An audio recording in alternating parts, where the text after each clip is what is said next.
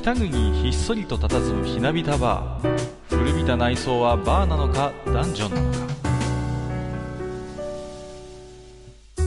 今宵も常連とマスターのよしな仕事が酒の魚だ。少しだけ耳を傾けてみませんか。愚者の宮殿の扉が開く。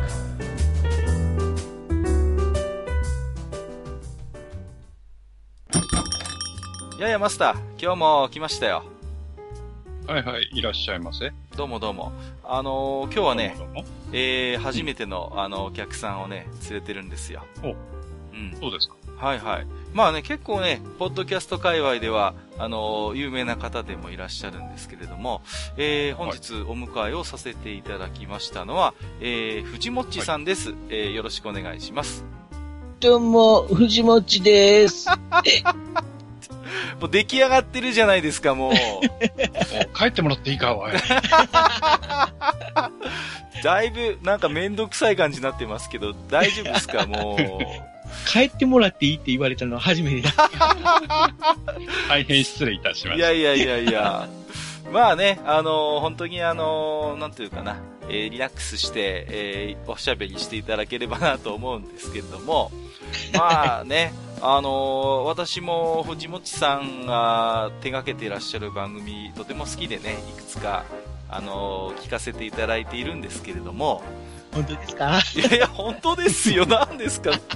うわ今日なんか、はい一筋縄ではいかない感じだな。いや、あのー ありがとうございます中近東も聞いてますし、国ラジオも、ガンプラジオも、まあいろいろ聞かせてもらってますけども、あのーまあね、いや、それにしてもね、あのーまあ本当に、何本ですか、今、あのー関わってる、ポッドキャスト番組だけでももう、僕が知る限りでもやっぱ7、8本ありますし、まあ、今、あの、それこそね、頻繁に更新している番組だけでも、まあ、4、5本あるような気がするんですけれども、うん。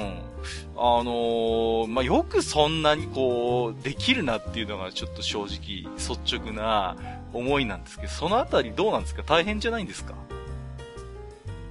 ああ、いや、ん、ちょっと、なんていうのか、配信が重なったりとか、仕様と重なったりしたときはさすがにちょっと大変ですけれども、うんうんうん。まあ基本、まあ、できる範囲でやってるもので、はい。はいまあ、これ以上、どうのこうのしなければ、う なんとか、いや、細々とながらやってるかなっていう。あの、僕がすごいと思うのは、自分が出演してない番組とかでも、こう、編集されたりとか、されてるものもあるじゃないですか。はい。うん。だからね、いや、僕はね、すごいケチな人間なんで、自分が出てない番組だったら、自分がそういう、なんかね、手間のかかることであ、絶対やりたくないと思うんですよ。だから、そうですか。うん、だからその辺どういう思いでやって、まあ、いい番組を届けたいっていう思いはもちろん番組聞いてればね、ひしひしと伝わるんですけども、そこまで藤本さんをこう、突き動かすその思いは何だろうなっていうのはね、いつも疑問に思ってたんですけど、それが、まあ、この後本編でうん、話をするつもりの、うん、その、なんていうのか、ポッドキャストへ至る道って言いますか、そのポッドキャストに至るまでのうん、う、ん。まあ、いろいろな出来事はい、はい、があはでの、い。いやことー、なんですよね。いい引きじゃないですか。さすが、さすがベテランポッドキャスター。じゃあまあ、あのー今日に至るまでいろんな、まあね、今日はあの、本編では趣味としての音声個人メディアについていろいろお話をさせていただくんですけれども、まあ、はいその中で、今のその、藤もっちさんを、まあ、こう、なんていうのかな、えー突き動かしている、なんか思いの源泉みたいなものが見られるということで、いやー、ちょっとがぜんね、楽しみになってきましたね。えー、じゃあもうね、もうここまで聞いたらもう僕も我慢できないんで、もう早速ですけどもね、えー、なんかすっかりあの、酔いも覚めたようなんで、藤本さんも。えーっとですね、早速ですけど。俺酔っ払ってたんだ。えーっと、いろいろとね、あの、お話をさせていただければと思いますので、えー、本日も藤本さん、そしてマスター、よろしくお願いいたします。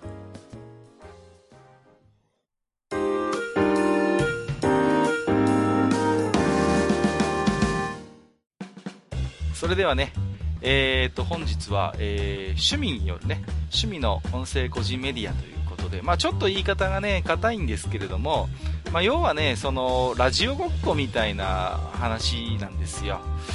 で、まあね、あのー今はね、あの、藤本さんも我々もこういう、ポッドキャストっていう媒体を、まあ趣味でいろいろ楽しませてもらっているわけですけれども、まあ、当然ながらね、あの、ポッドキャスト以前からそういうものっていうのはいろいろありましてね。うん、はで、やっぱルーツとしては、やっぱラジオごっこっていうことが一つあると思うんですよ。はい。うん、で、それこそ僕たち子供の頃っていうのは、ちょうどラジカセが普及してきてね。で、そうですね。ね、あの、割と子供でもカセットテープなんかはこう入手がしやすかったということで、うん、はいうん。あれですか？あの、藤本さんなんかもそういう子供の頃に、カセットテープ使ってなんかこんなことしたとかそういうことなんかあったりしますか？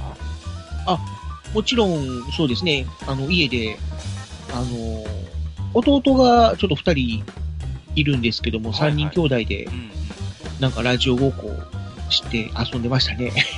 それはあれですか？ラジカセの前でこう録音をして、こう、はい聞いてもらうっていう感じですか？そうですね。ああ、なるほど。あのー実はね、リスナーさんでもこれに関連して、いつお便りをいただいておりまして、えーはい黒柳小鉄さんからいただいてるんですけれども、えー自分が高校生の時に歌やらトークやら吹き込んで異性の友達に送ったビデオレターならぬカセットテープレターは音声個人メディアということでいいのだろうかああ黒歴史ということでいただいてますけれども異性に送ったってのはいいですよねこれね大丈夫。はい君だけじゃないよ。いや、あのーね、これはやっぱりやりますよね。あのーやるやる。うんうんうんうん。やっぱり僕もなんか DJ みたいな感じでやって、で、当時のまあ流行りの歌ですよ。を自分が歌って、あの、なんかこうラジオ風にするっていうので、で結構ね、受けたりなんかして、その自分がと、うん、僕はね、あのー一人ベスト10ってやってたんですよ。あ、はいはいはいはで、い。僕がもう、僕あのもやったことあります。やるでしょ、そういうなんか、あの、音楽番組っぽいこと。ね。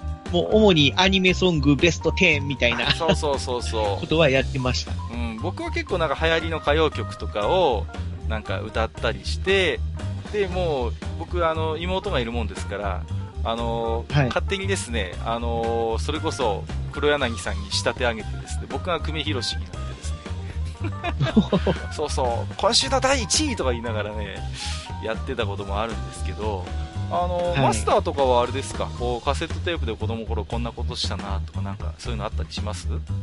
あ、僕ですか？うんうん。うん、いや、あのーやっぱりね、その、自分の声が録音されて、それを再生して聞くことができるっていうのはね、やっぱり小さい時、面白いんですよねうん。。うんうん。面白い。それで、うーんとね、僕の場合は、えーっと、最初にそれをやったのは実は、えーっと、僕の実家の新築祝いで、うん。うんあの、まあ、親父が家建てたんだけど、うん。はい。で、親父が家建てて、そこに親父の職場の人たちがわーっとこう来て、お祝いをやったんですよ、新築祝いの。へで、その宴会の席をどういうわけか、そのカセットテープで録音してたんですよ。ビデオなんてまだない時代だから。ーはいはいはいはい。うん。で、その時に、その、たまたま自分の声も録音されていて、それを聞いて、あ、これは面白いやって思ったのが原体験でね。うんうんうんうんうん。うん。で、その後は、まあちょっと間空くんですけど、やっぱり黒柳小鉄さんと一緒で、えっ、と、高校生、それから高校出てからぐらいなんですけど、友達相手にその、僕はボイスレターって言ってましたけど、はいはいはい。自分のトークと、あと音楽入れて、カセットテープ一本作って送ったっていうこともあるしう、んあと、まあこれは本当に黒歴史なんですけど、うん。はい。某エロ漫画雑誌の、あの、読者コーナーがあって、そこで抽選に当たって、そこの担当の女の子からそのカセットテープをもらって、はトークのカセットテープをもらって、で、それに対してありがとうございましたっていう意味の、うんまたカセットテープで僕返したんですよ。すげえそしたら、それ、れに対して、またその担当の女性が返事をまたカセットテープでくれたっていうことがありました。へえ。いや、面白いですね。その、音声でのやりとりっていうんですか？はい。はえーいや、あのー当時ね、結構雑誌のそういうおまけというか、そういうプレゼント企画で、そういうカセットテープを送るっていうのは確かにあったんですよ。だけども、あれですね、あのー何が面白いかっていうと、それにまた音声でこう、マスターがお返事をして、キャッチボールができたっていうのはね、これは面白いですね。すごいですね。うん、これは初うんめて聞いたでも、さすがに、あの、向こうも、もうこれ以上は付き合わないからねって言われましたけど。はいやー、でも、言われってね、あのー音声ででもね、あのー、2回目もお返事してくれたってなかなか粋な計らいというか、はいまあ、ありがたかったですけどね。うん、面白いな、なんかね、そういうの嬉しいですよね、またね、なんかライブ感っていうんですか、うん、またうん。文字とは違う魅力がありますけども、まあ、本当にね、そういう感じで、カセットテープが本当にいろいろと、なんかな、あのー安価だって、安価で我々も入手しやすかったってこともあって、いろいろ遊んでましたけども、まあ、一つね、あのー実はこの愚者の宮殿の地下27階でですね、そんなラジカセとかはいカセットテープのトークをしてる回がありますので、まだです ありね、ましたね。え、未調子の方がいたらよろしくということで、これは完全にダイレクトマーケティングになっちゃうんですけれども、えー、まあね。ね。はい。そうそうそう。あのー、あと僕はあのうんうんうん、なんで、アフレコごっことかはしてましたね。アフレコごっこね。はいはいはいはい。漫画とかを朗読するっていうか、まあそのまま、やったあの、兄弟3人で、僕がドラえもん役で、弟はのび太役で、みたいな感じで。はいはいはいはいはい。ああ、それ僕も記憶あるな。でも最初こう、なんて言うんですか？録音した自分の声を聞くと、藤本さんショック受けたりしませんでした？なんか。こんな声なんか？俺？みたいな。あんまなかったですか？僕はなかったですけど、ね。本当ですか？むむしろなんか笑ってました。ああ、ギャハハハみたいな形。僕はもう自分の声がこんなにボソボソして聞き取りづらいのかと思って最初はものすごいショックでえ、子供の頃ですか？子供の頃です。自分の撮った声をえー。再録音して再生したらえ僕こんな声してるの？って思って。なんか自分の子供の頃にもっと自分の中ではイケボだと思ってたんでしょうねきっとね。それが実際そんなことがないっていうのがこうえで他の人に確認したりしてえ僕こんな声してる？みたいな感じで。マスターはその辺大丈夫でした？自分の声初めて聞いた時ってなんかショックとか受けませんでした？ああ、いや、あのー僕ね、あのー中学時代、あの、放送部にいたんで、あじゃあもう慣れっことう、いうん。か、だから、うん、自分の声知ってたから、じゃあうん。そので、その前、その前にね、やっぱりそのテープで録音したのも聞いてて、あうん、こんなもんだっていうのが分かってるんで、はいはいはいはい、うん。そんなにショックはなかったですね。そうですか。じゃあ僕ぐらい僕はあの、今の方がショック受けてますね。そうですか。子供の頃はもう本当にザ子供っていう声をしてたので、はいはいはい。あの、うん。特に違和感はなかったんですけども、今は、僕基本声が高いんですけども、うんうんその自分の中ではもうちょっと低いんですよ。ああ。っていうのも大、声ってほらね。体の中で響くんでうん、うんうん自分にはもうちょっとこう、低音が効いてるような感じに感じるんですけども、実際録音して聞いたら全然低音響いてないっていううん。え、こんな甲高い声してるんや、僕、みたいな。それはね、確かに、まあ、本当に私も思いますね。最初にポッドキャストやって自分で聞いた時にやっぱりがっくりきましたからね、あ、こんな感じいやいやかと思って。お二人はイケボですよ。マスターは確かにイケボなんですけどね。うん。もうマスターの声のファンは結構いますからね。あの、そういう反応もいただきますし。私はもう全然ダメなんお、です。否定しない。いや、本人もいいと思ってるんですよ、きっと。まあ、あのそんなね、カセットテープの話させていただきましたけども、まあ、はい。あのラジオごっこっていうことで考えるとね、あのまあ、僕たち中学高校時代っていうのは、あのはい。まあ、もっと本格的なラジオごっことい、まあ、ごっこといいますか、ああの、ミニ FM の世界っていうのがね、あったと思うんですよ。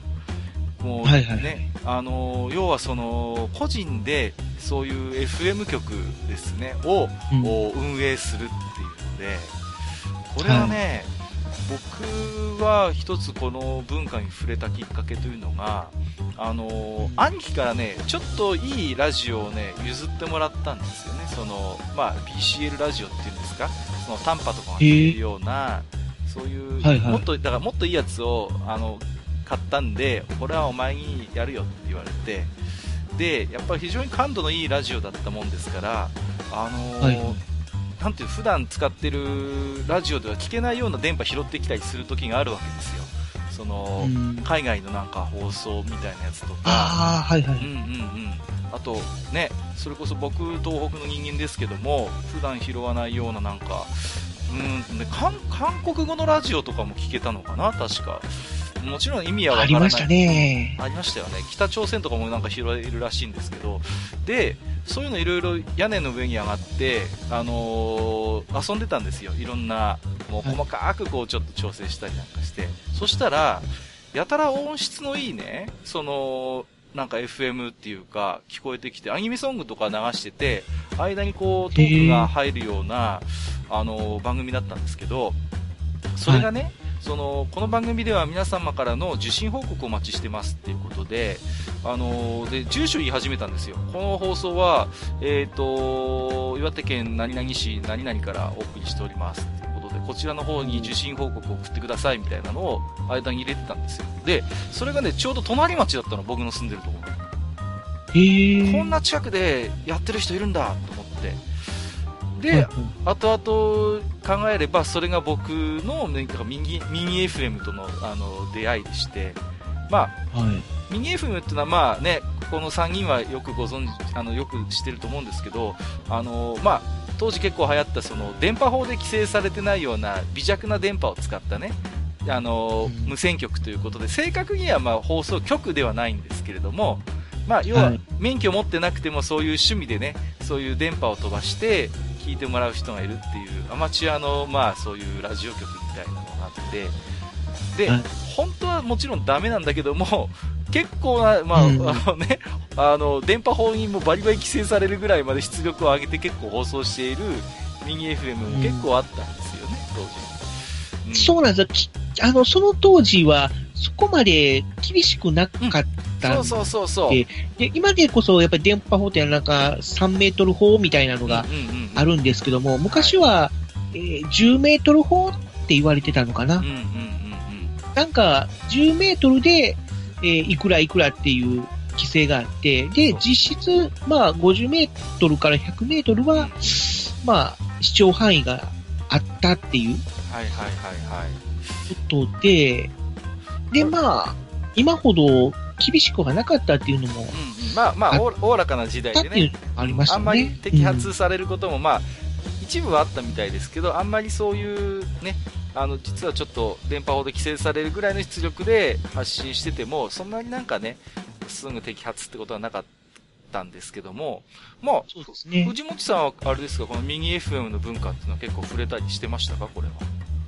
僕はですね、あのー近所のレコード屋さんうん、うん。に、まあそのレコードを買いに行った時に、はい。あのー掲示板っていうんですかね、その、はいはいはいはい、はい。しえー宣伝のチラシとかをうんうん。ベタベタと貼ってる、えまあ、えなんていうか掲示板みたいなところがあって、うんで、そこに張り紙がしてあったんですよね。はい。で、あの、ミニ FM 放送局、うんパーソナリティ募集みたいな。で、え、何これ？って目について、まあ読んでいくと、まあ、あのうちの近所で、まあ FM、えー電波飛ばしてやってますと。で、主婦、学生さん、えーその他、まあ、時間のある方、あの何？番組を、あなたも、あーラジオ DJ になってみませんか？みたいなはいはいはい。ことを書いてあったんですね。で、住所は、連絡先は、ここ、ここまで、みたいな。で、すごくそれに興味を惹かれまして、うん。やってみたいなぁでも、どうなのかな？って思いながら、ちょっと恐る恐る電話をしてみたところう、ん。よかったら一回来てみませんかっていう話になって、はいはいはい。ほんで、まあ、まあその、その方のお家に行ったところ、まあ、迎え入れてもらってみたいな形で。実際に、で本当にパ昼、パーソナリティそうですね、昼間は、あ、昼間はなんかこの近所のおばちゃんたちがうん集まって、まあそれこそ本当に井戸端会議みたいなすごいね。話をされてるんですよ。あつ大体結構ミニ FM って、あのーそういうのに興味がある大学生とか、割と若い社会人とかが多かったイメージですけど、だから、はい。結構、なんていうの？放送時間も、あのー午後7時から9時までとか、夜間が結構多かった気がするんですよ。はい。だけど、あれですか、そこの FM、ミニ FM は、じゃあ昼から番組やってたとそうですね、昼間の番組もあった。まあもちろんそのずっとやってるわけじゃないんですけども、うん。うんお昼何時から何時までっていう形で、で、あのー夫婦でされてたので、はいはいはい。で、奥さんが、まあその、中心になってう、ん。で、近所のお友達に声をかけて、3人とか4人とかでテーブル囲んで、なんか井戸端会議するみたいな感じの、ははい、えお話でしたね。で、夕方から、その、夜、そんなに遅くならない時間帯、まあ、7時、8時ぐらいかな、までは、まあ、学生さん、高校生とかあまあ、大学生とかが、ラジオやって、で、深夜は大人っていう、はい、はい。感じでしたね。結構でもあれですね。大人っていうのはまあご主人さんが、はいはいはいはまあ、あの、賛同する人を集めて、みたいな形で。い。すごいでもあれですね。あの、本格的なミニ FM ですよね。その、パーソナリティの方が、時間帯によって、はやっぱり複数いらっしゃって、それぞれの時間帯でやっぱり番組やってらっしゃるっていうことで、もうかなりそうですね。割と、まあ、テーブル、テーブルとか組んで。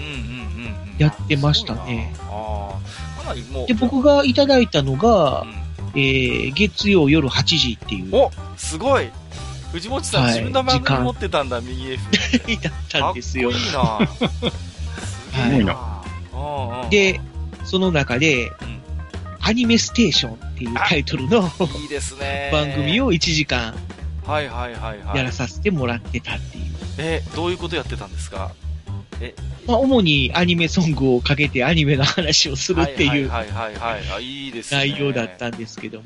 いや、結局ほら、当時って、その、まあ、はい全くなかったとは言いませんけども、いわゆるまあ、オフィシャルなラジオ番組でも、なかなかアニメに特化したものってまだまだ少なかったじゃないですか。そうそう。なんて言うんうですかね。でありました？すね。もうどっちかというともうそう洋楽かけたりとか。そうそうそうそう。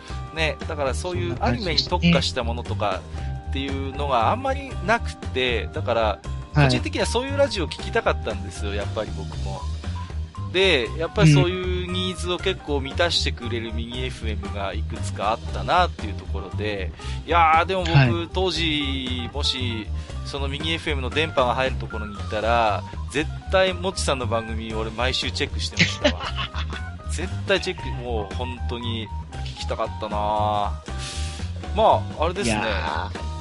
多分今聞いたら多分こっぱずかしくて聞かせられるもんじゃなかったと思いますけど、え、当時、あれですか？あもっちさんいくつぐらいの時ですか？その話って。高うん校うん。1年になってですね、確か。はい。高1で、ミニ FM のパーソナリティデビューということで、やっぱキャリア早いなあのーまあ、たまたまちょっと近所でやってたっていうのがあったからっていうのもありますけどね。マスターはまあ今ね、ちょっとあの、放送部って話もありましたけども、はい、はい。ミニ FM との出会いとかその辺って何かエピソードあったりします？うん。うん。あのーまあ、高校の時はね、あの、僕、高校の時にアマチュア無線の免許を取ってるんですあよ。、持ってんだ はい初めて知った。で、はい。でね、あのーまあ、部活もそれっぽい部活にも顔を出していたので、はいはい。えーそこの部活で、あの、文化祭の時に、その、校内だけに電波が届くミニ FM 局はいはいはい。はいはい。やったことがあって、で、喋る人がいないっていうことで、まあ、DJ というか、アナウンサーというか、はやへー言いましたね。すげえ、うんそれが最初で最後かな、ミニ FM に携わったのは。あそうですか。まあ、言ってみればでも、ほら、マスターの場合は免許があるわけですから、普通に、まあ、ハムができるわけじゃないですか。うん。まあ、アマチュア無線はできますね。ね、自分のコールサインも持ってたんでしょ？だから。はい、うんと、当時は持ってました。あの、無線、アマチュア無線の免許って、うんあの、人に、人に対しての免許の従事者免許っていうやつと、うん。あとその、ん電波を出す、んほ局、無線局の免許っていうのが別にあるんですよね。確かあの、うん個人で持ってるやつは終始に使えたえ、あの、特にそうです、更新が。ないんだけど。局の方は確かはい更新が必要なんですよね。そうですね、5年、5年更新かな。ん今変わってるかもしれないけど、うんうんうんで、今、僕は、局面は流してしまってるのでうん、はいはいはい。うんあ、従事者免許だけ今持ってる状態ということはい。あの、え未だに高校、高校時代の、あの、顔写真のついた従事者免許ですけどね。えー そうそうそう。あの更新されないんで。更新がないですからね。いやー、なんかわかりますわ、その、あの、あ更の、新、CQ、CQ っていうのは、うんうんそれです、それです。それですね。あーそれで。す。はい。いやー、あれですね。知らなかったな。CQ っていうのはあれですね、あの、不特定多数の人と更新しましょうっていう呼びかけですね。うんうんうん。そうなんですか。うん、誰かお話ししましょうっていう時にその CQ っていうのを最初につけて、そのうんうんまあ、電波を出すんですよね。うんはい。で、あのーアマチュア無線っていうと僕はなんかあの、車に搭載するイメージがうんうん、車載もありますねます。けれどもはいはい。はいはいはい。当時ね、やたらごついねね、はいアンテナつけてる車は確かに見かけましたわ。うん。うん。いやー、結構皆さんやってますね。僕 僕はね、パーソナリティをやったことはないんですけど、あの、ミニ FM のスタッフになったことはあるんですよ。えへーさっき聞いた、あのーね、あの、隣町で大学生のお兄ちゃんがやってるミニ FM 局があって、そこは結構サブカル寄りの話題をしてくれたもんですから、で、まあ、結構はい当時のミニ FM ってその受信報告書をお待ちしてますっていう、受信報告はがきをお待ちしてますっていうのがあったんですよ。で、はい。まあ、約束のっていうか、まあ、進歩コードって、まあ、お二人はご存知だと思いますけども、その電波の受信状況とか、音がクリアかどうかっていうのをこう数値にしてね、こう出すっていうまあ文化があって、それ出したんですよ。はいそしたら、その受信証明カードって、まあまあ、ベリカードってまあ言ったりしますけども、あのーはいそのベリカードが戻ってきて、で、そこにね、あのー確かにあなたが、あのー何月何日何時からこの放送を受信したことを証明しますっていうような、そういうものがこう届くんですよね。で、うん。僕結構当時このベリカードを集めてて、あの、いろんな、まあ、もちろんオフィシャルの公式なものにもいろいろ出して帰ってきたりしたものもあるんですけども、あ、こういうこ、はい。個人レベルのミニ FM でもベリカード作ってるとこあるんだと思って、で、嬉しくなっちゃって、そこからあのね、あの、感想とかも送ったり、交流を始めましてね。で、そのうち、その、人手が足りないからちょっとスタッフやってくれないかって言われて、その番組の。で、あの、それこそ僕がやってたのは、と届いはいたその受信報告に対して、お礼のベリハ、ベリカードを作って送るところを僕やってたんですよ。で、時代なんですけど、当時そのね、その、お兄ちゃんがやってた、あの、FM 局のベリカードをね、プリントごっこで印刷してたんですね。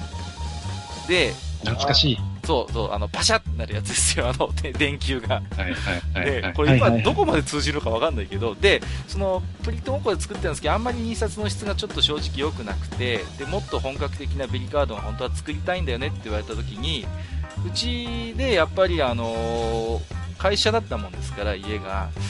いや結構いいココピー機とかあるわけですよ、印刷機とかが。まあ、社用のやつですけど。だから、あ、じゃあ、うちであのベリカードを印刷しますよって言って、お？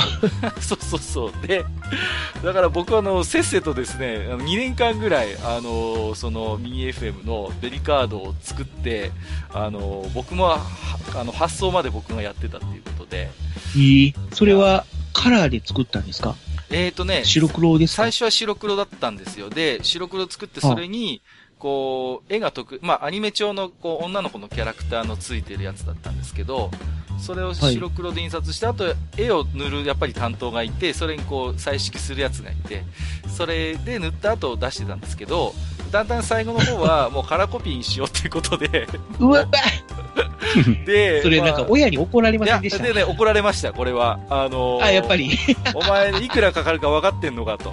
そうそうそうそうそう。いくらかかるかで、そう、結構、すごいそのインク代。がすごい心配になりましそうた。、高かったんですよ。だから、はいあの、怒られて、それでもうベリカード作り、ちょっと途中で断,、でしょ断念したんですけど、そんな、だから、パ、だから当時その、パーソナリティになりたいっていう思いはあんまりなくて、でも、そういう、なんかラジオの、そういうミニ FM の、そういうなんか趣味になんか携わっているってことだけで結構満足してたところもありましてね。うんその親絡み怒られるっていう点では僕もちょっと思い出と言いますか、はいはい。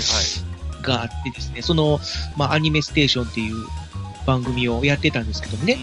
で、それを、まあ、あの聞いてくれてる人がいたんですよ。あで、その、同じ、まあ、学校に通ってる同学年のうん。女の子なんですよ。あら。で、で、ぜひうんうんあの、アシスタントに採用してほしいお便りが来たんですよ来。た来た来たお、始まりすぎてる。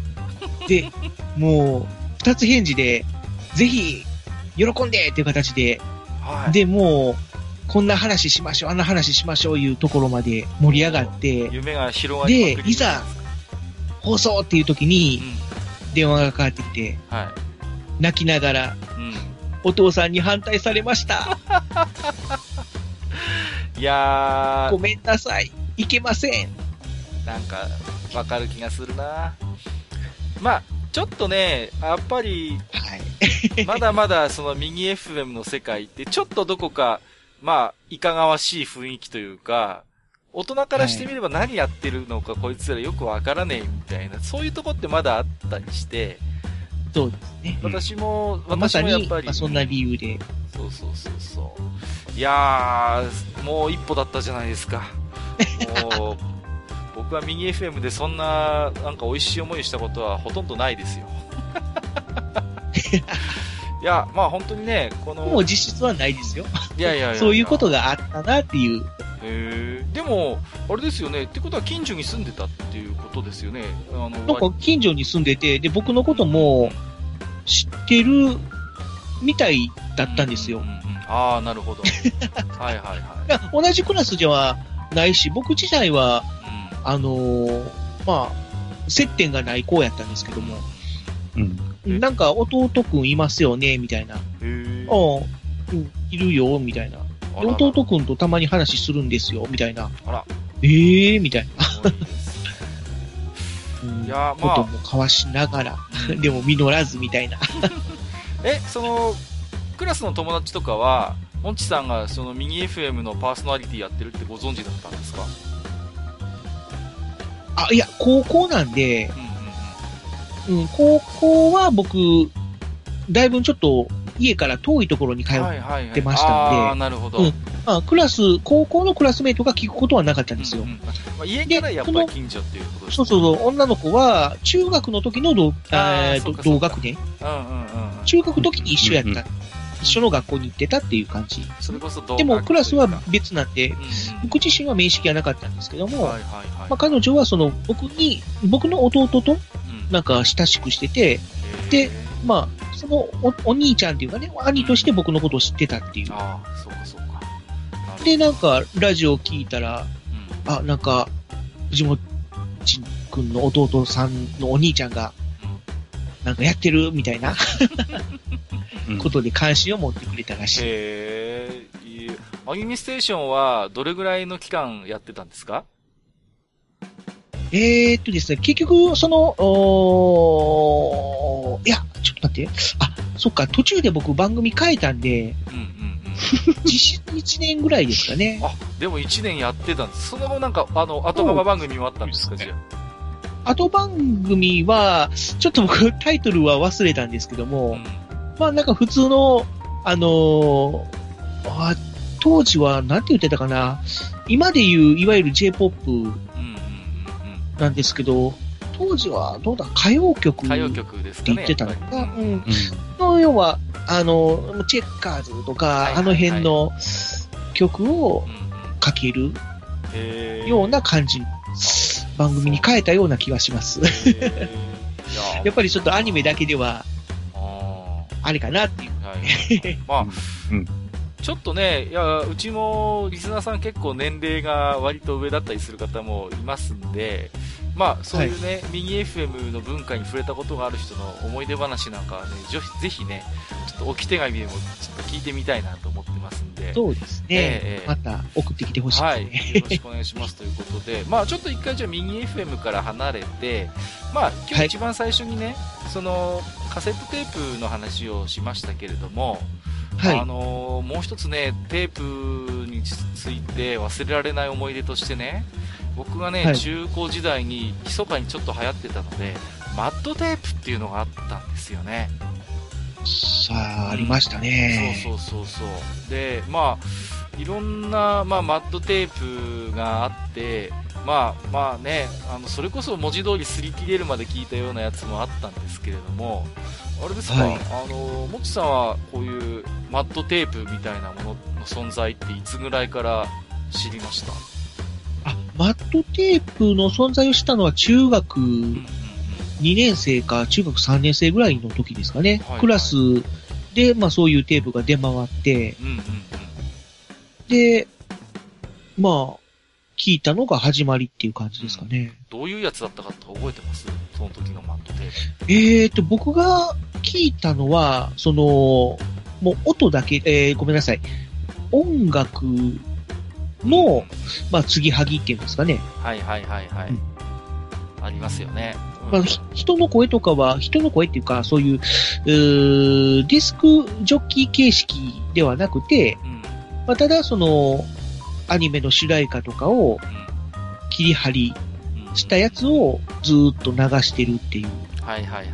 感じのやつですね。で、まあ、まあ、調べていくと、まあ、今で言う、その、ニューマッドテープシリーズってはいいう名。称で出回ってるうやつやっていうことが、まあ、後々んわかるんですけれどうんも、だからそれが初めてっていう感じうんですかね。はいはいはい。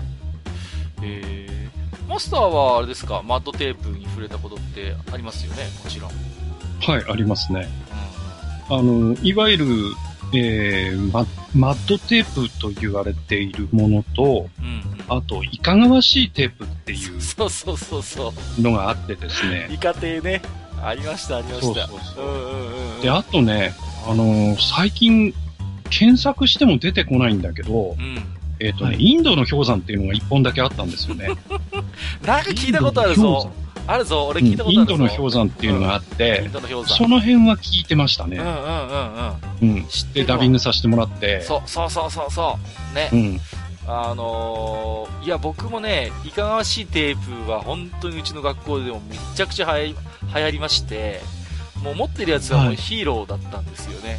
でもお願いだからダビングさせてくれっつって、あのー、で、まあ本当いろんな名物企画があって、イカ亭も、まあ有名どこで行くとあの、えっ、と、ザ・ベストヒット・オブ・テッカマンっていうシリーズがあって、まあ、鉄火マンですよねテ。ッカマン、そう、テッカマンの、あの、曲をこう、まあ、マッド風にちょっと改造して、最後はでも必ず、テッカマンで落ちるっていうね。そうそうそう。最後のオチは鉄火マンなんだね。必ず最後はテッカマン。だから、海のトリトンとくっつけたりしてね。そうそうそう。はいはい、はい。全然違和感がないみたいな。そういうのもありましたし、あとはやっぱりあのーなんていうんですか、NHK のラジオ番組をこう、なんか適当にくっつけて、あのーなんていうんですか、うんめちゃくちゃなニュースにするっていうのもありましたよね。はいはいはい。うんありましたありました。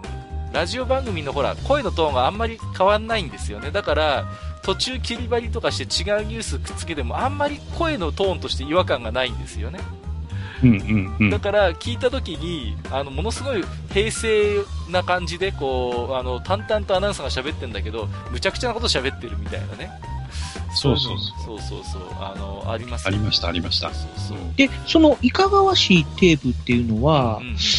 あの、僕はちょっと聞いたことがなかったので、はいはいはいはい。もしかしたら、まあ、関西には入ってきてないのかなっていう感じはする。もし、これを聞いてる方で、まあ、関西より西の方で、あ、僕もそのイカ亭聞いたことあるよっていう方がいれば、ね、ぜひ教えていただきたいところではあるんですけども、まあ僕はちょっと聞いたことがなくて、マットテープ自体はでも、ほら、あの、実はあの、関西発祥なんですよね。その、ルーツそうですね。で、まあ、えーっと、えーっと、78年ぐらいうんうんでしたかね。はい。まあ出回り出したのが。うんそのお話を聞いて僕もちょっと、今、現在ネット経由で聞けるので、YouTube とかね、ニコニコ動画とかでも聞け聞けるので、ちょっと聞いたんですけども、そのいかがわしいテープっていう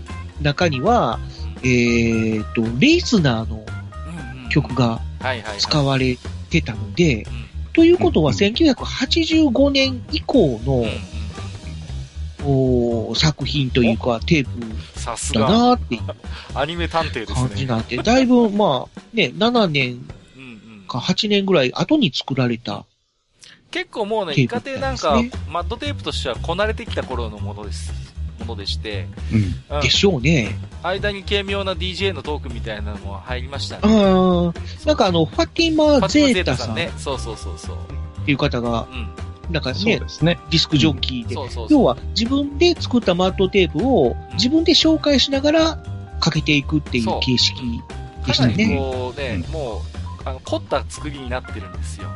で、もっと古いマットテープだと、結構もっともっとシンプルな形なんですよね、実はね。そうですよね。ううん。それこそ、ね、なんか私も調べてみたら、なんかマットテープのルーツは、あの、漫画家の矢野健太郎さんあたりが、なんかこう絡んでるということでね。そうなんですよね。まあ、その、えー、大阪芸術大学時代の、うん。まあ、当時は、えー、ニホ、え、ごめんなさい、ネトホヘル矢野って。いううん。名前で活動されてたらしくて、はい。で、そのネトホヘル矢野と、えー、マット島川っていう方の二人で、まあそういう、う作り始めたのが始まりっていう。これ今、これ言ってもいいのかどうかわかんないんですけども、ねまあ、キうん。なんとかー。ガイテープっていう そうそうそうそうそう。はい、はね。い。名称で、まあ、作り始めたのがきっかけで、で、それがまあ面白いということで、いろんな方がリスペクトして、そうですね。で、そのうちそのクレイジー今井さんっていう方が、うん。まあ、リメイクして、リメイクっていうかまあ、あーオマージュして、えー、再編集っていうんですかね、もう独自編集して、えー、作ったのがニューマットテープっていうやつ。で、はいはいはい。それがまあ、爆バーッと広まっ広まったんですよね。ニューバットテープ爆発的に広まは、った。だってこっちまで来たからね。うん。うん。やっぱりあの、だから、鉄火マンの、ね、最後に、じゃん、じゃんっていううん。感じで、鉄火マンって、えー、入るのが、まあ、すでにもうその時からうんそうですね。入ってましたもうんね、で、マッドテープの点の中で、あの、鉄板なんですよ、鉄火マンって。とりあえず鉄火マン出たら笑えるっていうね。もう、うんそういう感じはあったんで、で、やっぱりこの、ダビングっていうそのカセットテープのやっぱり特性があったからこそね、広まったと思うんですよね。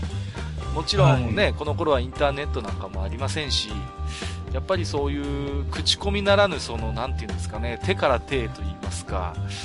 だからはい割とね、だからこのマットテープ文化ってやっぱまだまだ地域性があったような気がするんですよ。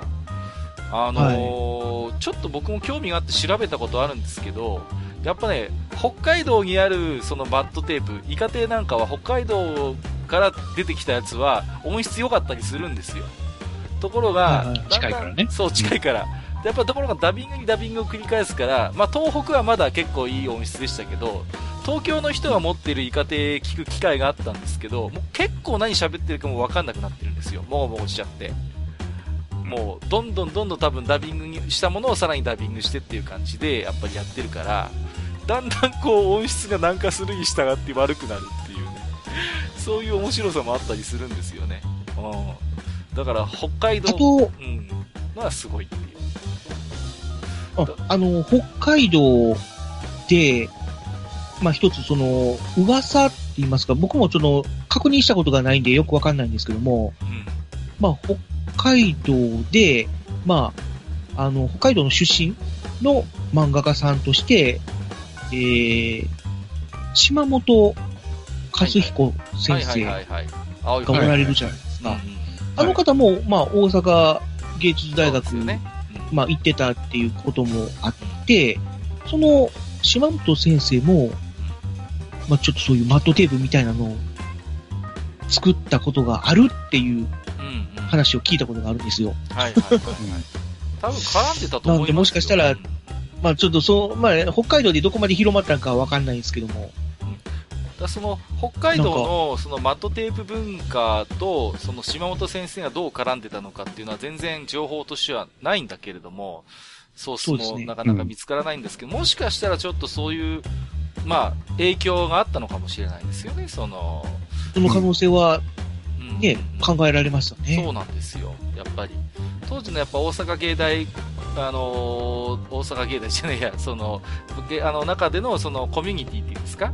でやっぱりはい。一つ大きな、なんかこう、ふざけた遊びの中で生まれてきたところもあるでしょうから、うん、だからその時そのだって、あの、矢野先生にしても、島本先生にしても、あの時代って、うんすごい人がいましたもんね。そう、ゴロゴロしてる。あの、庵野監督だってそそううでしょ？そうそう、だってね、そうですね。うん。だからあの頃のね、やっぱりコミュニティのオタキングそうそうそう。さんもはいそうですしね。そうそう。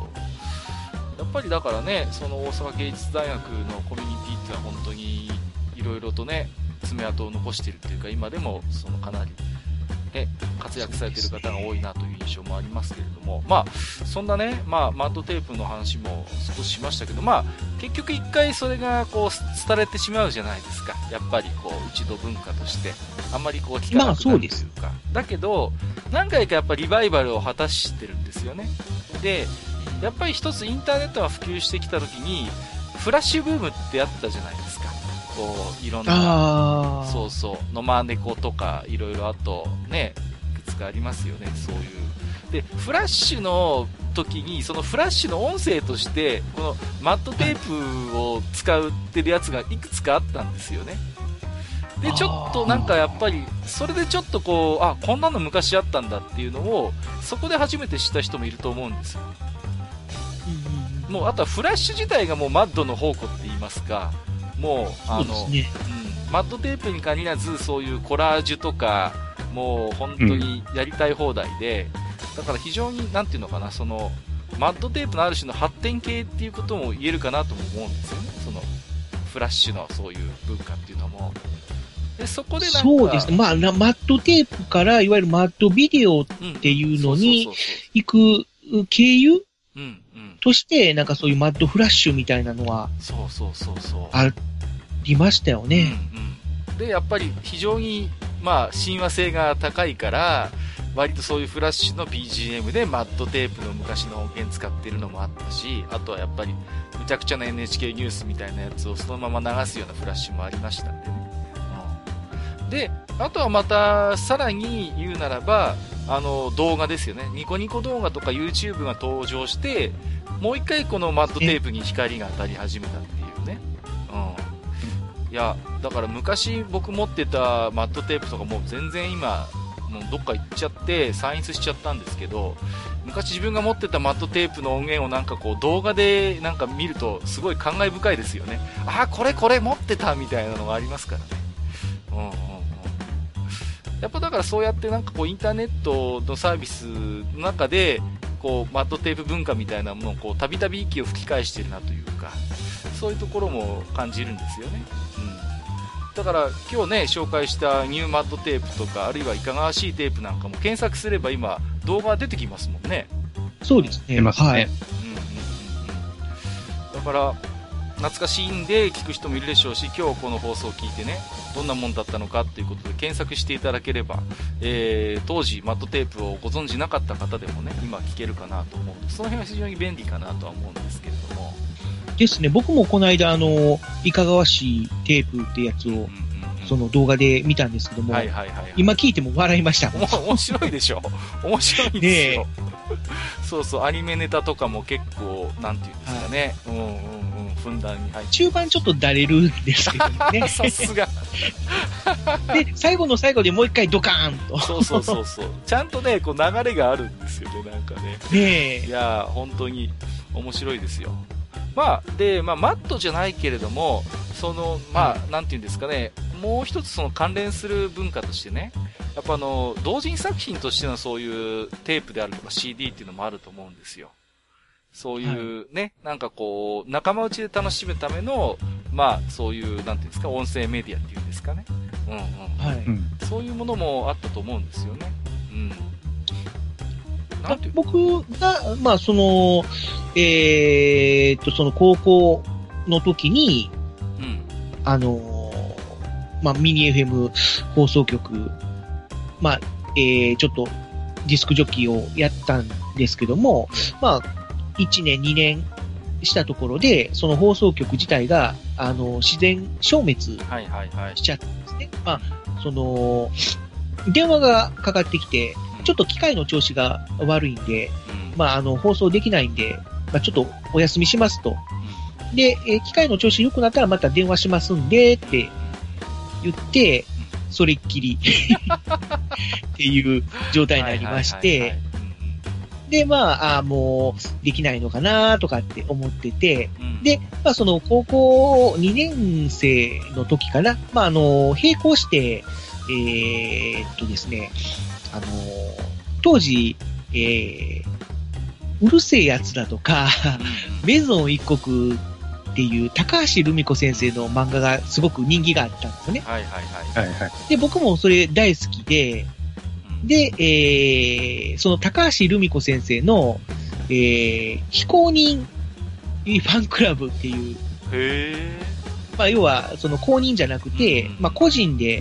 やってる、あの、まあ、ファンクラブっていうやつ、まあ、ファンクラブって言いますか、まあ、今で言うと、まあ、同人サークルうんうん。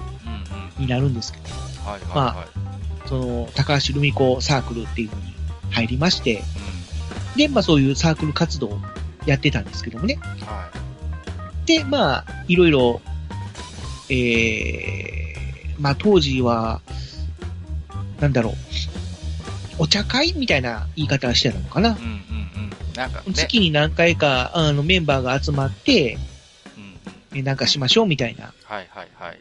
形で、で、まあ、いろいろ集まって仲良くしてるうちに、まあ、なんかちょっとやりたいなっていう話になって、僕がその時に、えーみんなで、その、テープでラジオ番組やらないっていう形で持ちかけたんですよね。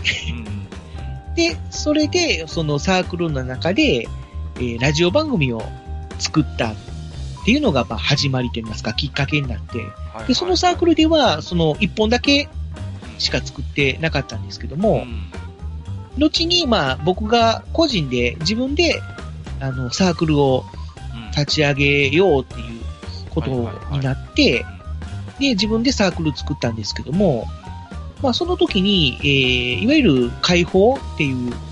まあ、みんなから原稿を募って、で、それを編集して、まあ、本って言いますかね、そういうコピー紙みたいな形にして、会員さんに送り返すっていう。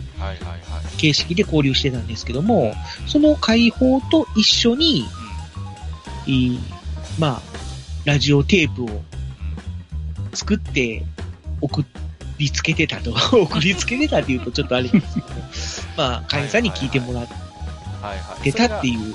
要はちょっとそれがラジオ番組のような形をとっていって、まあ、まあ、その時はもう完全にラジオ番組テイストでやってましたね。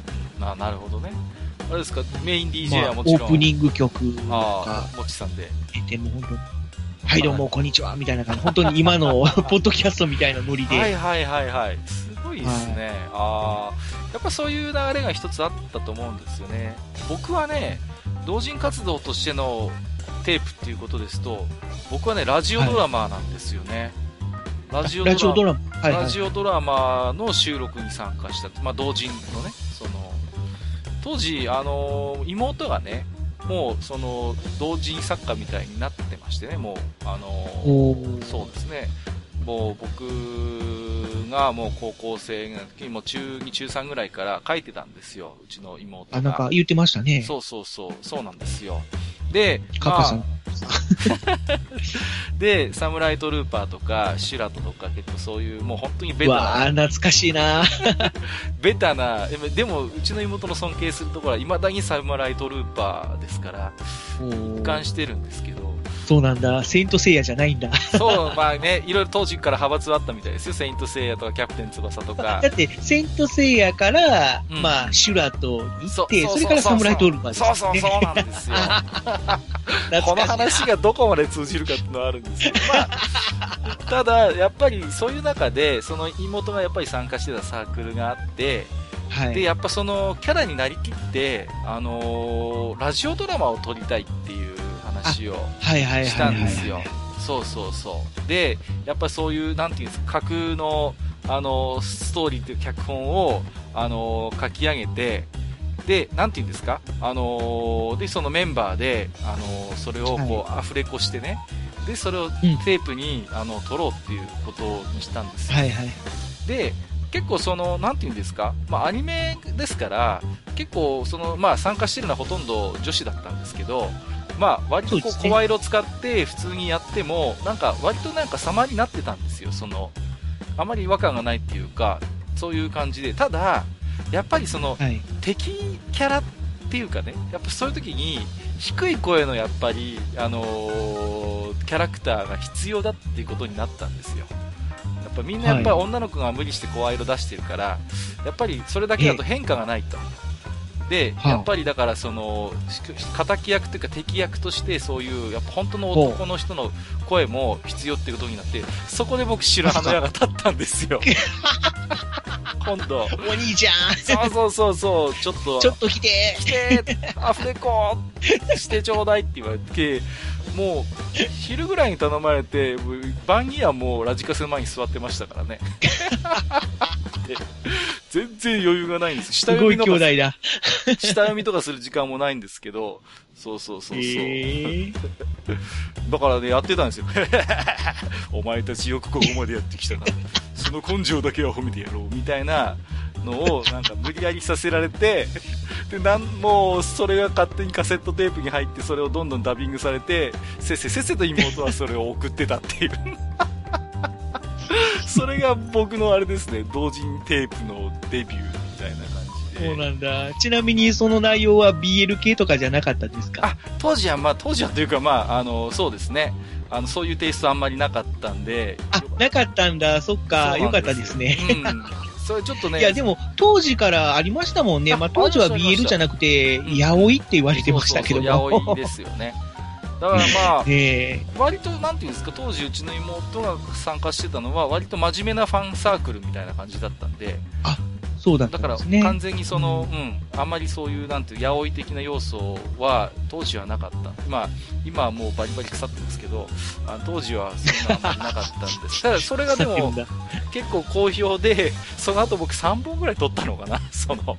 ええ で、聞いてみたい。嬉しかったのはね、そのやっぱり、そのサークルのファンっていう子からファンレターが届くんですけど、いつもあの、〇〇のキャラ。そうそうそう、〇〇のキャラ当ててる男の人の声が素敵ですみたいな、なんか、そういうのも来ると、なんか、お兄ちゃんほら来てるよって言われて、やめろよとか言うんですけど、こ心の中では、よっしゃっていう、あの、よしっていう、こ 結局自慢じゃねえかいやいやいやいや。やっぱり思って、たんだ。ね、そうそう。だからいつも収録また頼むよって言われて、えーとか言いながら、心のどっかでは、おしよし、みたいな。やったね、みたいな、そういう、まあ、こともありましたけどもね。なんだ、カカさんも結構美味しい思いしてるじゃないですか。いやいや、してだった、だ何もないですよ、もう、そんな。あいやいや、そこで何かえー出会って何かとか、全然そういうことは何もないですから、もう、あの、マスターはそういうなんかこう、まあ、同人じゃなくてもいいんですけど、そういうなんかこう、はい。テープを使ったなんか趣味の、なんかそういう楽しみ方みたいな、なんかあったりしますこの頃。うーん、まあ、さっきも言いましたっけ？あの、友達に手紙として送ってたぐらいですねうん。うんうんはいはいはい。ボイスレターというか。はいはいはい。あとは、ないな。あんまりなかったですか？うん、ないですね。結構でもこの頃のカセットテープって、まあ、あの、公式のものもそうなんですけど、あのーただ音楽を聴くっていうことではなくてね、いろいろなんかこう、そのテープというメディアを使って、いろんな試みがあったと思うんですよね。うちにね、あのー未だにあるんですけど、あのー高橋名人が、あのー16連射のコツを教えるテープっていうのがあるんですよ。え、えー？もうオチが読めたと思うんですけど、全く参考にならないっていうね。音声で？音声で、そうなんですよ。であのね、い最初になんかプーヤンかなんかの CM みたいな音声が入ってて、その後高橋名人が、これでね、君たちも今日から16連射だみたいな感じで、コツをいろいろ教えてくれるっていうね、そういうなんかテープがあって、多分ハドソンが公式で出してたと思うんですけど、ハドソンが公式で出してたのかな、うん、多分だと思いますね。そういうのもあったりして。あとなんか、その後、それが大体20分ぐらいで、あとはもうなんかハドソンのこれから出るファミコンソフトの紹介みたいなのが入る。まあ、そういうゲームの BGM と一緒に流れたりとか、そういうのがあったりしましたし、あとはね、ちょっとあのーこれも前ね、愚者級でも話したんですけど、アダルテ、アダルトテープっていうのがあってね、こう、はいはい。うんうんううん。んまあ、うんうん。そう、あの、あったね。ありましたよね。そう。エロビデオじゃないんですよ。アダルトビデオじゃなくて、アダルトテープっていうので、テープ？そう。あのね、ありましたね。当時の AV 女優さんが、普通、なんかふしゃ、ボイスメッセージっていうかそう、喋ってて、途中でちょっとこう、なんかこうね、そういう、喘ぎ声みたいなのも入ってて。これ、モッチーさん知らないですか、このアダルトテープっていう文化は。わあ、知らないですね。真面目ですね、やっぱり。あの、マスターと私はドスケベですからね、この辺は非常に敏感なんですけど、あの、ど、どういう経由で手に入れるもんなんですか？そういうい。や、普通に書店に、まあ、うちの場合は売ってましたからね、我が家で。ああ、販売物ですか？販売、販売元っていうか、あの、まあ、小売りですけど、普通にそういうのが、はいはい。書店に並んでた時期もあるんですよ。へえ、うん。二見消防とかが出してたんじゃないかな。マドンナメイトレーベルっていうのは結構メジャーで、この世界では。で、うん、うんそういうし、結構当時のそういう名だたる女優さんが出してるんですよ。最初にね、自己紹介が始まるんですよ、ビデオみたいに。私、何々、何歳？みたいな感じで、最近こういうことに興味があるの？みたいな感じで自己紹介から始まって、なんか途中からそういう、なんかこう、ね、絡みの喘ぎ声が入る。そんなね、音だけで。音だけでそういうのもあったんですよ。ああ。まあで、も、そういうイイマイマジネーション豊かな方なら、いや、脳内でいやそうそうそう。想像できるんでしょうね。まあだってね、それこそ、もう少し時代は後になりますけど、Q2 でそういうアダルトボイスが聞けるサービスとかもあったわけですから、十分音声だけでも、まあ、いろいろそういう役に立つ時代もあったんじゃないかなとは思うんですけど、まあ、よくわからない世界だ。えーと、まあそんなね、テープの少し同人っていうところで話もしましたけども、あのーえーっと、僕も、結局、まあ、ポッドキャストでうん、今すごく、まあ、編集にこだわったりするのも、はいはいはい。まあ、僕も同じく、その、えー、オーディオドラマっていうんですかね、そのラジオドラマっていうのを経由。してるんですね。なの、で、そういう、えー、なんていうのかね、役者さんにセリフを、うんうん、えーしえーなんていうかね、もうこう、収録してもらって、収録してもらってっていうか、うん。まあ、収録して、うで、その役者さんの音声と、音声をまあ加工、編集して、でそれを BGM と被せて、効果音も入れて、で、えー、ドラマとして、まあつ、あの、完成させるっていう流れを、まあ、ずっと経験して、それの流れで、まあ、結構今はもう編集好きみたいな形にそうそうそうなってるんですけども、僕はね、まあできれば編集はね、やりたくないんですよ。ああ、そうなんですでもほか。ら、編集が好きな人っているじゃないですか、やっぱ、もちさんみたいに。ああ、はいはいはい。うんそのラジオドラマを経由して、まあ、その編集に興味を持つようになって、まあ、そのスタッフとして、まあ、やるようになったっていういきさつはあるんですけども、そこに至るまでに、あのーまあ、えー、いわゆる、えーと、同人誌即売会っ。ていうところに、そのサークルで作ったラジオドラマを持っていったのが、持っていったっていうかね、その、サークルとしてスペース作って、そのサークルの会員さん以外にうんうんもうちょっと聞いてもらいたいなっていうことで、まあ、その、はいはいはいえー、サークルの会員さんからの提案もあったんですよね。うんうん。あ、もっと一回この、あのーサークルで、えー、同時即売会に出てみませんかみたいな話でうん。うんうんで、そこで、まあ、僕たちはこんな活動してますよっていう一環で、えー、開放を置いて、で、その時に一緒に、えー、サークルで、えー流してたカセットテープも置いたと。はいはい。なるほで、まあまあ、販売っていうほどでもないんですけども、まあ、あ二つ一緒に、まあ500円ぐらいで、ど。はいはいはい。よかったら、あの、こんな活動してますっていうことで、まあ、あの、販売、販売っていうかまあ、えー宣伝みたいなもんですよね、サークはルの。いはいはい。そうですよね。で、まあ、あの、買って聞いて、えーもし気に入ってもらったらサークル入りませんかっていうような、んまあ一連の流れなるほどね。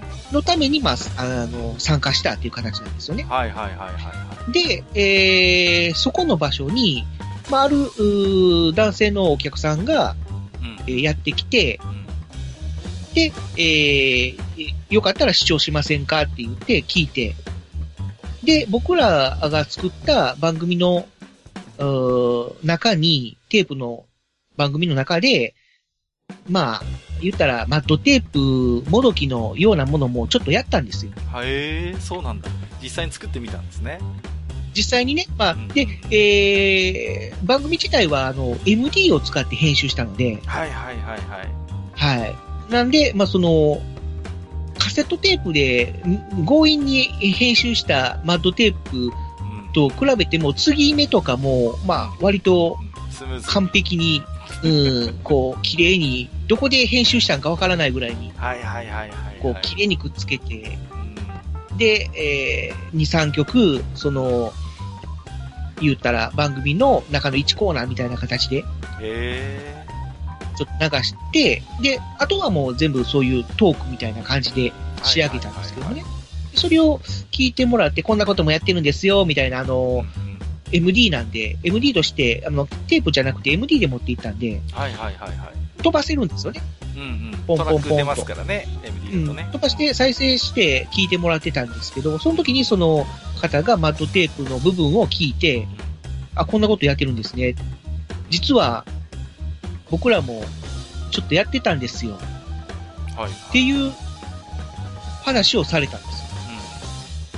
で、へーとか、マットテープ、う関わられてたんですか？っていう話になって、うん。で、今でも活動してるんですよ。よかったら来ませんか？みたいな。おうあ、マットテープ作ってるんだ。ちょっと行ってみようかな。面白そうやなって。うんで、案内してもらったのが、えっ、と、兵庫県の加古川市っていうところ。はいはいはい。はいはいはい。はい。で、そこで、今度収録がありますっていうことで。で、まあ、ある方のご自宅に、まあ、案内されて行ったんですね。うん。で、そこで、その、まあ、チームを組んでられてて、で、そのチームの名前が、えー、SIN っていう SIN。はい。名前だったんですうんうね。んはい。チーム SIN っていう。うん。で、まあ、主催の、まあ、方がおられまして、まあ、いろんなメンバーがうん。徐々に集まって来られるんですけども、はい。まあ、なんていうか、まあ、最後らへんぐらいですかね。なんか、あの、家元来ましたって家元。大名人来ました すごい名前だな。ははい。あ。で、ちょっと大柄な方が、うんうんどうもどうもみたいな形で入ってきたんですよ。うん。で、この方が、マッド島川さんです。うん。えええー、びっくりですね、それは。いやいやいや、もう、マットテープ界ー、あの、マッドテープ界の本家元祖、元祖。家元、家元。ネットホヘル、矢野、矢野健太郎先生と一緒にうんマッドテープを作ったと、あのもうあの、始めたと言われている、うんマッド島川さんが現れたという。すごいですね。あ じゃあ実際にお会いしたことあるということで。いややいやいやそうですね。まあ、そんなに、まあ、深く交流する機会はなかったんですけども、まあ、なんかその時は、そういう、そのチーム SIN っていう中で、その、お年に2回ほど、うんなんかお正月テープっていうのと、えーあともう一つなんだっけな、えー夏休みテープじゃなかったな、盆休みテープやったかな。なんか忘れたけども、その夏と、えー冬に2回そういうテープを発行してて、はい。で、その中でもそういう、あの、的島川先生と、あの、チームのメンバーの人たちで、まあ集まって、うんなんかこう、番組テープみたいなのを発行してたっていう。まあ同人活動みたいなことをしてたっていう、えーまあ、結構じゃあ、ありましたね。あれですね、そのまあ、最初の一回ブームがこう割とこうし落ち着いてきてからも、そうです。割とこう、そういうマットテープをやっぱり作り続けてたということでね。そうですね。まあ、その、作ってたのはその、と島川さんだけなんですけども、まあ、その他の方が、えーまあ、支えてたというか、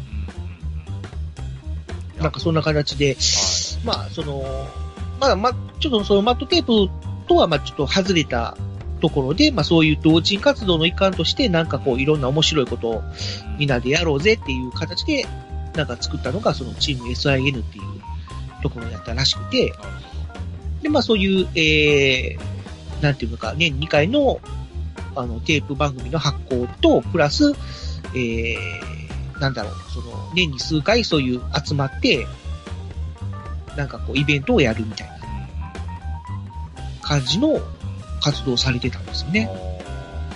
あでも、ただなんか、全然すごい、えー、ひょんなところと言いますか、まあ、意外なところから、そういうで、マウントテープを作ったからと、うん。ちょっと繋がったっていう。いやいや、面白いですよね。結果、あへお話しさせてもらったんですけど。ー いやいやいやいや、すいません、なんだか。いいえいえや危うく、なんか貴重なもちさんの話をすっ飛ばすとこでしたけれども。じゃあちょっと、次のステップに行きそうやったもんで、ちょっと強引に入れさせてもらいました。申し訳ないです。えっ、と、ちょっとね、時間もいい時間なんでね、そろそろ、はいあの、最近の話といいますか、先ほどちょっと触れましたけどもね、あの、ネット時代に入ってからも、こういう音声でいろいろラジオごっこができるツールって、まあ、いろいろあったんですけども、その中でね、まあ、今もあの、継続してサービスはあるんですけども、まあ、ネトラジっていうサービスがありましてね、で、はいまあ、こちらについても、もちろん、あれですよね、もちさんはご存知でいらっしゃいますよね。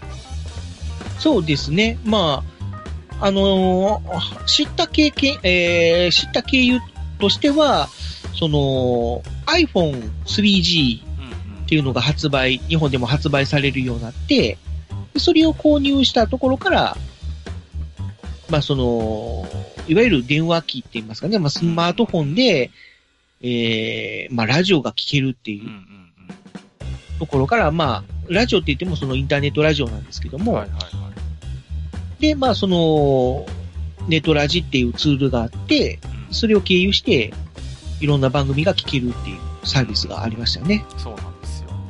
で、はい僕は実はね、あのーネットラジから正直、こう、デビューしていると言いますか、その、はいはい自分がだからまあ、今まで言ってきたように、まあ、あの、ミニ FM のスタッフとか、その、ラジオドラマのキャストっていう経験はあるんだけれども、自分がパーソナリティとして、そういう、まあ、ラジオっていうことで考えると、僕はこのネットラジがスタートだったんですよね。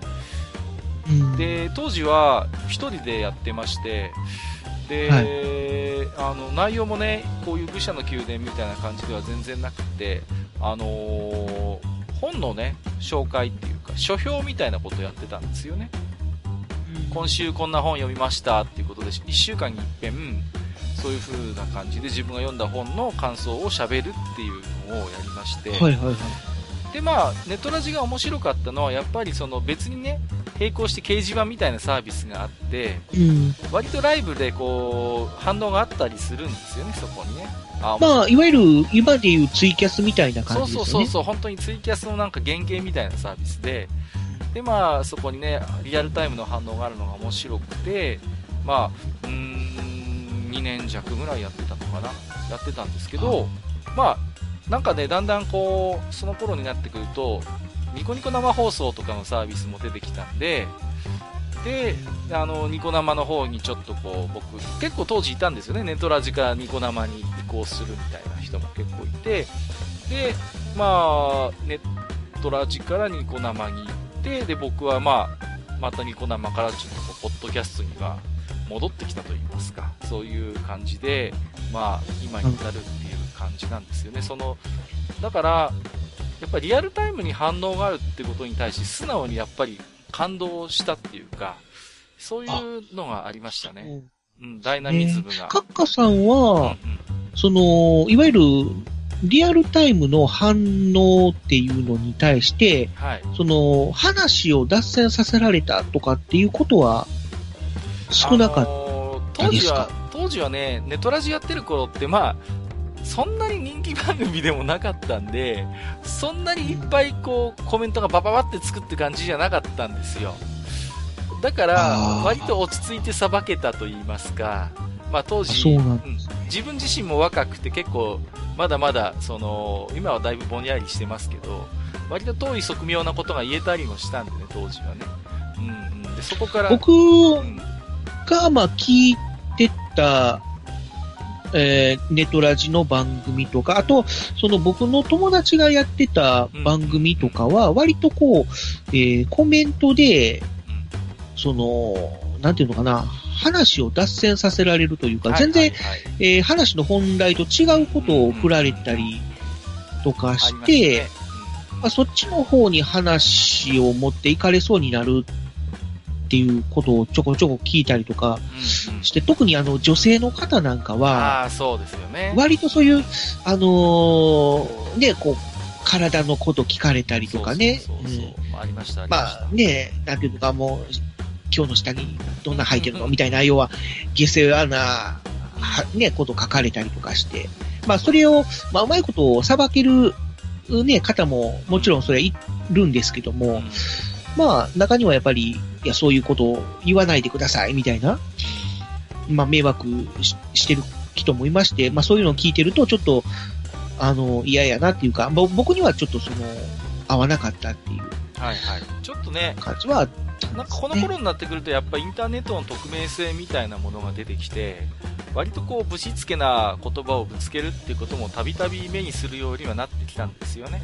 そそうツイキャスでも基本的にあの、ツイッターと連携してるんで、うんうん、誰が発言してるのかはわかるんですけども。わかるからね。うん。ネトラジとかは掲示板だから匿名匿名なんですよ。なんですよね。だからもう心ない言葉も飛んでくるし、まあ私もやってて、おめえの番組につまんねえんだよみたいなのは、まあ、来たりしましたしけどね。うんうん、だから名前なんかも言えないから、ね、そうそうそう351番さんとかね。そうそう、そういう感じ。そういう形で言ってましたね。うん、そうなんですよ。まあ、だいぶでも鍛えられましたけどね。なんか、そういうのは、ね、うん、私も、ネトラジもニコ生でもそういう嵐みたいなのに遭遇したことはたびたびありますけど、まあ、いい具合にするスキルが身につくっていうんですか？うん、私、私自身もちょっと。あれですよ、うん、あの、閣下のニコ生なんて嵐が来て荒れてますねって言って帰っていくっていう 放送だからね。そうそう、僕ゲーム実況とかニコ生でしてたんですけど、結構コメントいっぱいいただける放送でしてね、おかげさまで。で、もう、ただね、いつもの常連がもう、ブワーっとこう、なんかもう、盛り上がっちゃうんで、逆、嵐に来た人はなんかこう、ドン引きして帰るみたいな、そういう感じだったんですよ、当時は。僕の友達も割とそういう嵐とか全然気にしないタイプだったもんで、はい、だから割とそういう、まあ、ニコ生とか、あ、ニコ生じゃないや、ネットラジとか、うん、そういうのが性に当てたのかなっていう。はいはいはいで僕は逆にそういうのがちょっと合わなくて、で、なんか他に自分に向いてるツールないかなと思ってたどり着いたのがポッドキャストっていう感じだったんですよね。はいはい。ポッドキャストはやっぱりあのそういうネトラジとかツイキャス、ニコ生と違って、まあ、はい、基本的にはあの録音したものをねこう、まあ、少し編集などもしてお届けをするという形じゃないですか。そうですね。うん、だからその一呼吸置けるっていう良さはあると思うんですよね。その、はい、うん、なんていうのかな。放送中にまああまりコメントでこうやりたいことをさせてもらえなくなってしまうとか流れが変わってしまうっていう心配はないものですから、まあ、基本的にまあ、こうやってお話ししていく中で、パーソナリティ同士で脱線することはもちろんあるんだけれども、あの、はいはいはい、基本的に何かそういう予測できない、そういうコメントが飛んできてっていうことが、まあ、ないので、その辺は僕は非常に、うね、うん、ポッドキャストやってて、うん、なんか今の自分のそういうスタイルには合ってるのかなと僕は思うんですよね。うん。ポッドキャストが広まる前っていうのは、まあ、まあ、インターネットラジオっていう形で、うん、えー、まあ、あったのはあったんですけども、うん、まあ、ブログっていうか、ホームページに行って、ダウンロードして聞くっていう。形だったので、まあ、いつでもどこでも聞けるっていう形状じゃなくて、そうですね。まあ、なんかね、そう言ってあの、腰据えて、パソコンの前で、さあ聞こうかっていう形で聞くような形態でしたから。僕も心とかだった時期もあるし、まあ、うん、自分でホームページ。まあ、ちょっと聞きにくい。うんうんうん。そう、っていう感じだったんですけども、まあ、ポッドキャストっていう形になって、まあ、スマホでね、まあ、その、iTunes に登録したら勝手に落ちてくるみたいな、形状になって、は、すごく聞きやすいなっていう感じになりましたね。まあ、設定さえしておけば、要はね、オフラインでも自動で落としてたものを聞くことはできるわけですから。そうですね。うん、だから、まあ、藤本さんもそうだと思うんですけども、よくリスナーさんのお便りで、運転中に聞いてますとか、あの、作業中に聞いてますみたいな感じで、はいはい、いろんなところで皆さん楽しんでるじゃないですか、自分の思い思いの方法で。でね、やっぱそれができるのはやっぱり、うん、ポッドキャストならではだと思いますし、あとはやっぱり、公式のラジオと違って、まあ、基本的にはオンデマンドで聞きたい時に聞けるってやっぱりスタイルですから、ね、あのー、ね、どうしても忙しい時なんかだと、あの、途中で中断しないといけない時もあるわけですけども、そういう時にはまた続きからね、はい、後から聞けたりするわけですからね。あるいはまた後からね、はい、最初から聞き直すことだってできるわけですから。で、えー、そろそろですね、ちょっと1時間20分ぐらいちょっとおしゃべりして、だいぶ。すごい。いやいやいや、すいません。あのー、まあ、いろいろ。いや、こちらこそ。今日ね、あのー、藤もっちさんの今までのこう、なんかね、歩んできた、その、趣味としてのね、音声個人メディアっていうところで、今日いろんな貴重なお話も聞けたんですけれども、まあ、そんなもっちさんがね、はい、改めて今このポッドキャストってどういう魅力があるのかっていうことを、もう一度ちょっと最後にお伺いしておきたいんですけれども、いかがですか？まあ、ポッドキャストの最大の魅力っていうのはもうさっきも言われたような、その、スマホとか、あの、えー、っと、なんだろう、ポ、えー、iPod、あれなんて言うんだったっけ？あの、そういう再生メディア。はいはいはいはい。まあ、iPod も、iTunes も。iPod とか、ああいう、そうですね、そう。えー、ウォークマン？ウォークマンじゃないや。なんだろう。まあ、いわゆるそういう再生メディアにダウンロードして、貯めておいて、後で、こう、ゆっくり聞けるっていうところもあるしっていう感じです。で、あと、一番、なん、なんて言っても一番の僕の利点というか、まあ、あの、魅力に感じているところっていうのは、はい、本当にあの、ラジオとして作れるっていうところですね。ええー、まあ、まあ、人それぞれ作り方はいろいろあるんですけども、まあ、本当にね、オープニングみたいな形でバーンと始まって、それでは今週も行ってみましょうみたいな形で、まあ、番組によっては CM 入れたりとか、そうですね。いや、ジングル入れたりとか。藤本さんの番組は非常にその辺がなんか巧みで、本当にラジオ番組っぽいなと思うんですよね。はい。うん。まあ、それはもう本当に20年のこの 歴史の中で、まあ、培った感じです、ね、それは本当に感じますよね。だから、はい、僕自身はあんまり編集って自分自身下手くそだし、大したことできないんですけど、やっぱ藤本さんかなり編集をすごい楽しんでやってるなっていうのがよくわかるんですよね、番組を聞いてても。だから、藤本さんの場合はやっぱりそういう編集も含めてすごい面白い、楽しんでるっていうところがある。そうですね。それができるのがやっぱポッドキャストですからね。はい、うん、ですね。ね、やっぱりこれをね、あのー、普通のストリーミングの生放送でやるとなれば、相応の機材も必要になりますし、やっぱりいろんなね、ね準備がかかるじゃないですか。だけど、ね、はい、ポッドキャストという形であれば、後から腰を据えてね、自分のね、時間の都合を見ながら、まあ、じっくりすることもできるわけですから、うん、だその辺はやっぱり、うん、大きな魅力ですよね。で、で、それこそ今日の話でいろいろ出ましたけれども、まあね、あのーラジオ番組のように作ることもできるし、あるいはね、それこそ、ボイスドラマのような形で,、ねですねお届けすることだってできるわけですから。うん。はい。だから今までそういういろんな形で楽しんできた、そういう音声個人メディアをやっぱり非常に、なんていうのかな、あの自由度の高い中でやってくれるのがやっぱりポッドキャストかなということでね。うんうん。なんか番組を、あの、作品テイストで作れるっていうのが、うんうんうんうん。そうですね。うん魅力かなとは思いますね。アートワークとかもやっぱり僕は結構無視できない存在だと思ってまして。そうですね。うんはい。だからそういうやっぱり番組の雰囲気っていうところをトータルでパッケージでお届けできるっていうところはやっぱり大きな魅力ですよね。はい。うん、はい。ということで、すいません。あの本日ね、いえいえ、こちらこそ。長々といろいろと、あのお話をお伺いさせていただきましたけれども、えー本日は、えー藤本さんをね、ゲストにお迎えいたしまして、えー趣味としての音声個人メディアの歴史についてね、いろいろとおしゃべりをさせていただきました。えー本日もお藤本さん、そして、えーマスター、ありがとうございました。ありがとうございましたあり。がとうございました。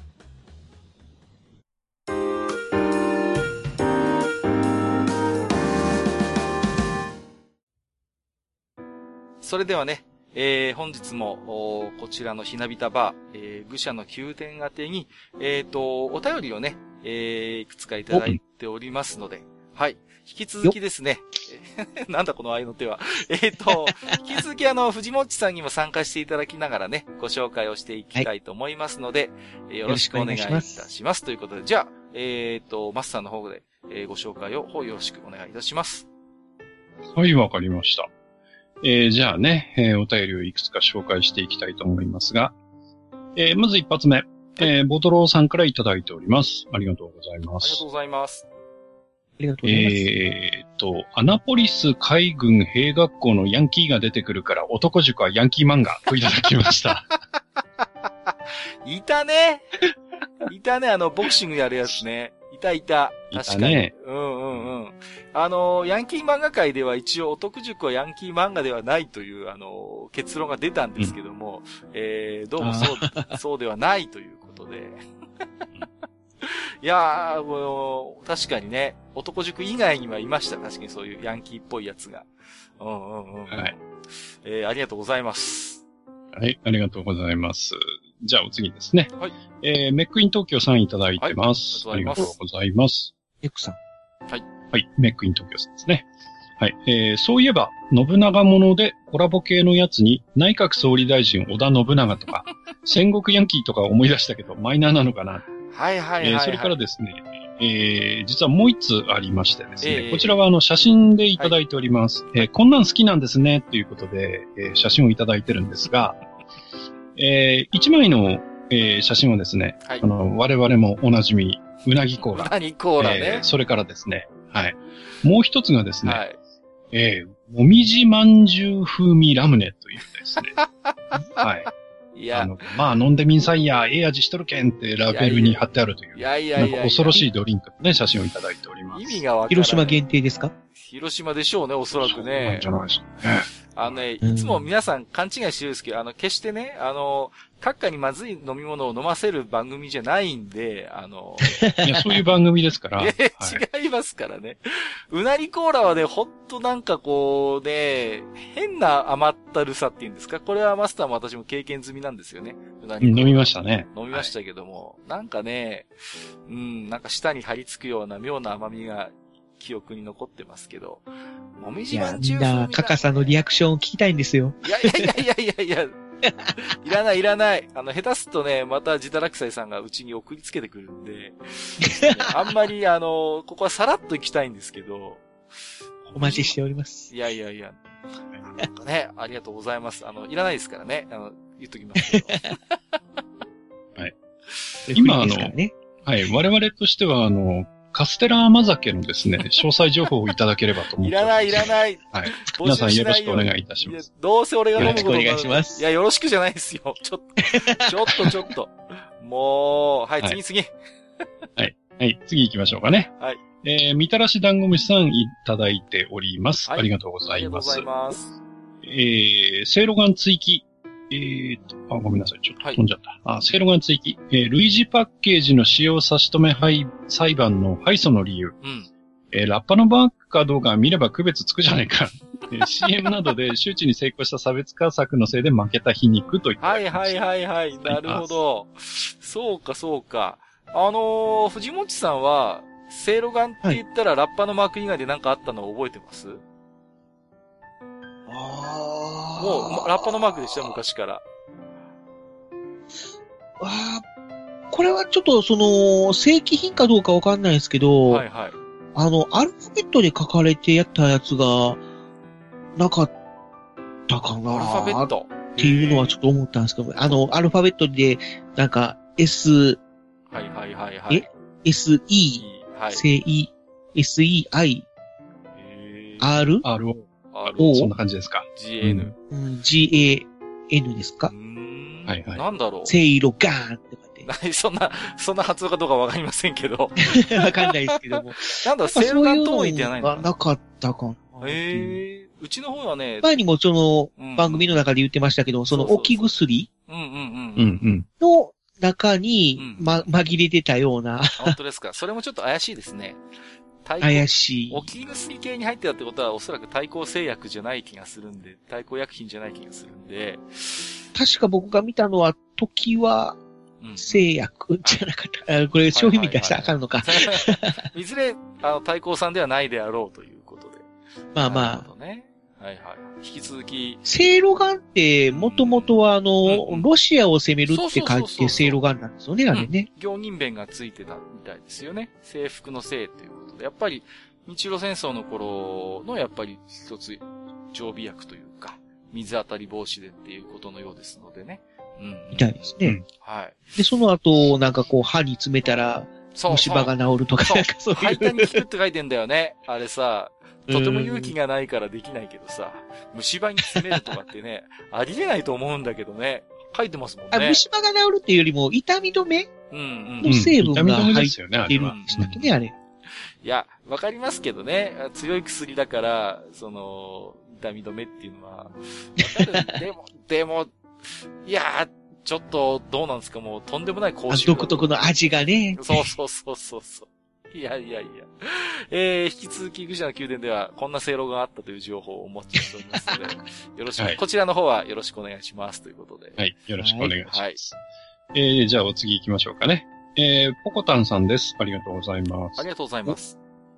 はい。えー、真田丸は視聴しながらツイッターの実況で解説を見て、うんより深めるっていう流れがとても面白かった。はいといただきました。ありがとうございます。。前回がね、うんサーダ丸の回だったんで、早速いただきましたけれども、そうなんですよね、はい最近、まあ、大河ドラマに限らずなのかもしれませんけれども、そういう何かこう、テレビを見た感想とか、あとは解説みたいなものは結構、人気番組なんかだったりするとタイムラインで流れたりしてね。うん。そういうなんか楽しみ方ってああるんだなっていうことを一つなんか思いましたね、サーダマルではね。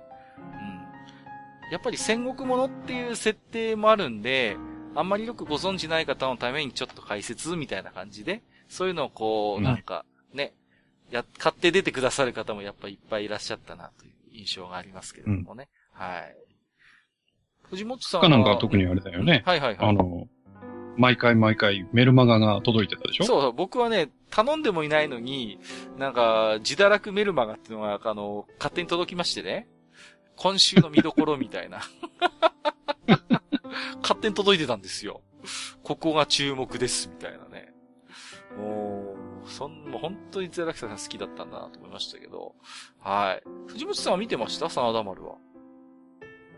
あー、真田丸はちょっと見てうん。なかったんあんま普段大河ドラマとか見ないですか？そうですね。あんまり見ないです、ね。あーあー、じゃあ、まマスターと一緒ですね。はい。うん。なるほど。大丈夫です。うちもマスターは全然見ないですから。普段は。えー、ということで、はい。ありがとうございました。まあ、はいのーありがとうございますね。うん引き続きよろしくお願いいたします。えー、じゃあお次行きましょうか。はいはえー、ピスケさんですね。はいい、ただいてますあ。りがとうございます。ほら、ほら、ピースケさんはあれですからピースケさんね。藤本さんと番組されてますからね。はい。ああ、そうかそうか。そうそう。はい。えー、愚者の宮殿ヤンキー会会長、はいえー、ゆずきちさんのカフス、んうんうんえー僕も読んでおりました。はいはい。えー、DB、これはドラゴンボールかな？ボールですね。えードラゴンボールのようなパワーのインフレが最後は少し残念でしたが、えー昔の少年誌のようなワクワク感があって面白かったです。はい。えー大好きなマガジンのジゴロウジゴロウのキャラたちは僕の人格形成に深く関わっております といただきました。はいはい。あありがとうございます。結構ピスケさんヤンキー漫画好きだと思うんですよね。ジゴロジゴロとかも出てきたし、カフスも読んでるってことですと。うんうんうんうん。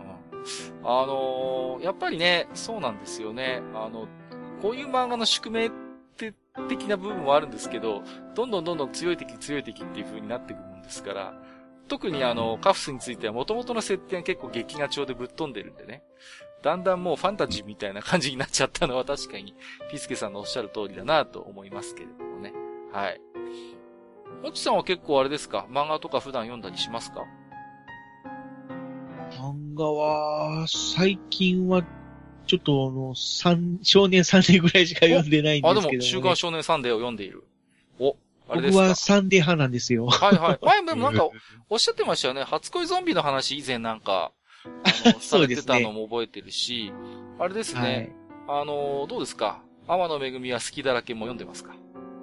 あ、読んでますよ。読んであもちろんですね。あの、サンデーといえばと言いますか。サンデーといえば。ねあとは、あのーあのー天使とアクトっていうえ。はいはいはいはいはいはい好。きですね。はいはいはい。まあ、ぜひ、アニメ化してほしいなとか思ってるんですけども。そうですよね。以上3作品は。形、形状アニメになりましたけども、いいんですか？あっちの方は。お尻相撲。何ですか？え、形、形状でしたっけ？ああ、形状？はいはいはいい、ははいはいお尻相撲のやつ。そうですね。はい。まさかアニメになるとは。いや、本当ですよ。うん。あれがなるのに天使と悪とはならないのかみたいなね。どうなんでしょうか。天使と悪とはでも、あのーオーディオドラマ化されたんで、うん。そうそうそうそね、う。うん。あのー声優さんも今、人気の、うん。あの、ちょっと名前が出てこないんですけども、はいはいはい。女の子みたいな声を出すうん。男性声優なんで、うん。すごい合ってるんじゃないかな。だからそのオーディオドラマのキャストのまんまう、ん。いや、テレビアニメにしてくれないでかなと。もそこは、もつさんも知ってると思いますけど、割とキャスト変わるんですよね。変わるんですよね、オーディオドラマとアニメ版っていうのはあるあるなんで。すよね。もう、単発だと結構豪華で実力のある声優さんを使えるんだけど、これがワンクールとなるとなかなかそうはいかないっていうね。できればね、ボイス、、まあもろもろの大人の事情でね、もうできればボイスドラマのまんまでっていう希望は僕らもあるんやですってほしいところです。なかなかまあそういう、ボイスドラマまんまアニメ化される作品もないことはないんでね、うん、うん、そうですね。そういうのだとね、期待したいと。はい、わかりました。ありがとうございます。はい、ありがとうございます。じゃあね、お次行きましょう。えー、ひらさんいただいてます。はい、ありがとうごありがとうざいます。ございます。えー、ペーパープリーズ、面白いですよ。うんうんえー、980円とお得、はいマルチエンディングで日本語も対応してます。iPad でやるのが合ってるような気がします。陰影の回を聞いて、といただきました。ありがとうございます。ありがとうございま。す。えー、富安健一郎さんがおすすめしていたゲームということでね。これは僕も早速遊んで今やってるんですけどもね。もう iPad じゃないときついでしょうね。あんま他の媒体ではできないのかな ?iPhone でできるのかな？わかんないです。いずれ、もうとにかく作業が細かいんですよ。もう入国管理官の仕事なんで、いろんな種類出させて、どこが間違ってるとか、そういうのを指摘しながらやるゲームなんで すごいんすよ、これ。面白いんすよ。もうほんとね、怪しいやつしか来ないの。みんな。で、もうね、どっか偽造してるパスポートだったり、入国管理証が怪しかったり、ID カードの体重が合ってないとか、身長が申告と違うとか、もう、ほんと見るとこがいっぱいあって。しかも制限時間があるから、あのー全部パパパって目を走らせてチェックして、オッケーダメみたいなのをやらないと、どんどん稼ぎが悪くなって、家族がみんな凍え死ぬみたいな、凍えて病気になる。へえ。共産権の話なんで、もう、ああなるほどね。それではね、えー、次のお便りの方ご紹介お願いいたします。はいはい。えー、青ひげこうさんいただいてます。はい、ありがとうございます。はい、ありがとうございます。えー、マスターがいないだと、セルフ置き手紙でボケるかと思ったけど、そうでもなさそう、といただいてます。ありがとう。これ前回のだね。前回の枕でね、あの、まさかのマスター買い出し中っていうところでね。はいはいびっくり。しましたよ。お店が入ったらもうなんかマスターじゃない人がカウンターの向こうにいるもんだから。しかもなんかね、和風居酒屋のなんか鉢巻きつけた兄ちゃんみたいな人がさ、いらっしゃいって感じだったから、全然雰囲気が違うな。ヒゲの大将もいましたね。ヒゲの大将がいましたね。そうなんですよ。あのー、ね、藤本さんご存知ないかもしれない、ご存知ないでしょうけども、自堕落斎さんってね、非常に立派なヒゲを蓄えてる方なんですよね。へえ。すごいんですよ。自堕落斎さんは、なんかこう、顔出ししたこととかはないんですか、まだ。あんまり自分でっていうことは多分ないと思いますね。まあ、うん、ないと思いますよ。うんうんうん。私はマスターの共通の知人ではあるんですけど、リアルで会ったこともあるんですけれども、うんうんうん。あのーご自身でっていうのは多分ないんじゃないですかね、あんまり。うんないはずですね。たまたま、ちょっとそ、さっきの真田丸の、あの、つながりで、うん。真田幸村のはいはい、はい。画像をちょっと開いてたもので、はいはいはいはい。髭を蓄えたっていうところで、お？いや、真田幸村の顔がドン飛び込んできた？いやでも髭だけ見ればほんと戦国武将っぽいですよ。あ、そうなんですか？うんうんうん。こんな感じなんですかね？うん、立派な顎髭までありますからね。いやいやいやいや。ううんん、うん。面白いんですけど。えっ、と、まあね、ご存知のように聞いていただくと分かったと思いますけど、ちゃんとマスターもおりますので、ご安心ください。はい。はい。ありがとうございあましりがとうござた。います。えっと、米子さんいただいてます。はいありがとうございます。えー、真田丸会楽しかったです。うんえー私も犬伏での信行の成長ぶりを見て、お兄ちゃん立派になって、と熱いものが込み上げてきました。えーうんこの大河のおかげで、お兄ちゃんといえば、花田勝さんのだった時代から、お兄ちゃんといえば大泉洋という時代が来たんじゃないかな、といただきました。ありがとうございます。ありがとうございます。ヨネコさん面白いな。お兄ちゃんといえばそれまでは花田正さんだったんだ。お兄ちゃんといえば誰だろうな。僕あ僕はでもわかる気がするな。お兄ちゃんといえば、あんちゃんといえば、お江口洋介のイメージがありますね。あん、あんちゃんだったらそうかもしれないね、うんお兄ちゃんお兄ちゃん。お兄ちゃんっていうキャラクター。もう、まあ僕だと、もそうですね、連、何を、お兄ちゃんって言って何を連載するかっていうと、うん。あの、ね、あの、お兄ちゃんえ？高なんす花か？田。高花田じゃないや、うん若花田。はいはいはいはい。まああの僕はね、うん、あれですけどね、シスタープリンセスっていうことになるわけですけどもね。はい。シスプリ。しょうがない。仕事上どうしてもこう、そっちの方に行ってしまう。なるほどね。うん。マスターあたりはきっとね。ちなみにあのうんうん全然、まあ関係ないんですけども、うん、はい。その、ローカルヒーローに、うん。真田幸村っているんですよ。あ、そうなんですか。ローカルヒーローに。へえ。炎の重勇士、真田幸村って言って、あの、もし可能であれば、真田幸村ヒーローで検索してもらったらはいはいはいはい出てくると思いますあ、けど。本当ですか。ええなかなかかっこいいヒーローです。そうですか。やっぱあれですか。大阪のあ方で。大阪なんです活か上田じゃないんだ。長野じゃないんだ。あ、長野とか甲府とかあっちの方じゃないんだ。長野のあの、上田の方にもいるんですけども、それは名前はいはいが、えっと、ウェイダーっていう名前なんですよ。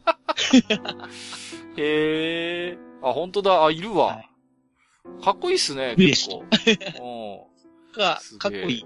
赤い本当だ。ちゃんと六門線もついてる。六毛線ついてますよね、おでこに。まあ、うちの方にもね、ご当地ヒーローでね、鉄人ガンライザーっていうのがいるんですけどね。あ、ガンライザー、はいはいうんうんうんはい、知ってますよ。。ガンラあ、知ってますか？さすがもっちさん。そうなんであれ、すよ。なんかテレビにもなってますよね。そうそうそうそうそう。テレビでやってるんですよ。あのー主題歌かっこいいんですよ。あ、すげえ。嬉しいな。あのね、結構は、キャストが豪華で、レギュラーであの、ラーメンズの片桐さんが出てるっていうね。うんはいはいはいうんそうそうそう。なんか、すごいキャストが豪華で、結構ね、演出も凝っててね。うん。地元ではすごい有名ですけどね。で、ガンライザーで後半ちょっとパワーアップして姿が変わっちゃったんですけども。そうそうそうそうそう。めっ僕ちゃ詳しい。は、あの、初代の方のガンライザーの方が好きなんですよ、ね。ああ、はいはいはいはい。わかりますわかります。うわ、すげえ。そういう分かる人にしか分からないネタを。さすが小倉城やってるもちさんですね。詳しいですね。はい。えー、というなんか脱線しちゃいましたけども、えーと、はい。はいごめんなさい。いえいえいえ、ありがとうございました。はい、米子さん、ありがとうございました。ちなみに僕はね、えーお兄ちゃんといえば、えーどいて、そいつ殺せないです。あ言うと思ったはい 言うと思ったよ。えー、にごりさんいただいてます。はい。はいえー、にごりさんですね。えー、天式か、昨日の晩まではあったんだかな、朝方走って逃げちまったよ、といただいてます。これね、落語知ってる人じゃないとわかんないと思うんですけど。そうですね、落語のネタでしょ？落語ネタなんですよ。天式っていうのを、まあ前回あのー戦国時代の教養人として、まあ、坊主僧侶がいるっていう話の時に僕が喋ったんですけど、まあ、天式っていうのはね、かいつまんで言うと、坊さんが知ったかぶりをするって話なんですよ。で、天式っていうのは、まあ実はおならのことなんですけど、あのーはいはい坊さんがね、小坊主に自分が知らないっていうのはちょっと恥ずかしいから、天式が何かを見極めるために、お前ちょっと天式借りてこいっていうことを小坊主に頼むわけですよ。ところがまあ、おならですからね、おならを借りるってわけわかんないじゃないですか。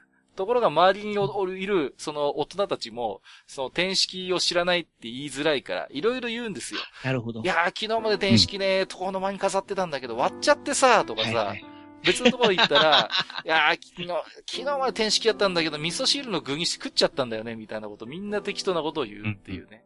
おならを味噌汁の具にするとかわけわかんない話なんですけど、まあそういう話ですね。すいません。全然知らない人にはわからないと思うんですけど、結構にごりさんも落語が好きな方なんでね。はい、ありがとうございます。はい、ありがとうございます。えっ、と、今回お便りラストですね。はい、えー、にぎりさんいただいてます。はいありがとうございます。ありがとうございます。えー違う、違うの、ヤンキーとヒロインの学業の成績が同程度なことが不思議なのです。はいはいはい、えーはい。ヤンキー学校に可愛らしいヤン姉ちゃんがいるのは何の不思議もないですから。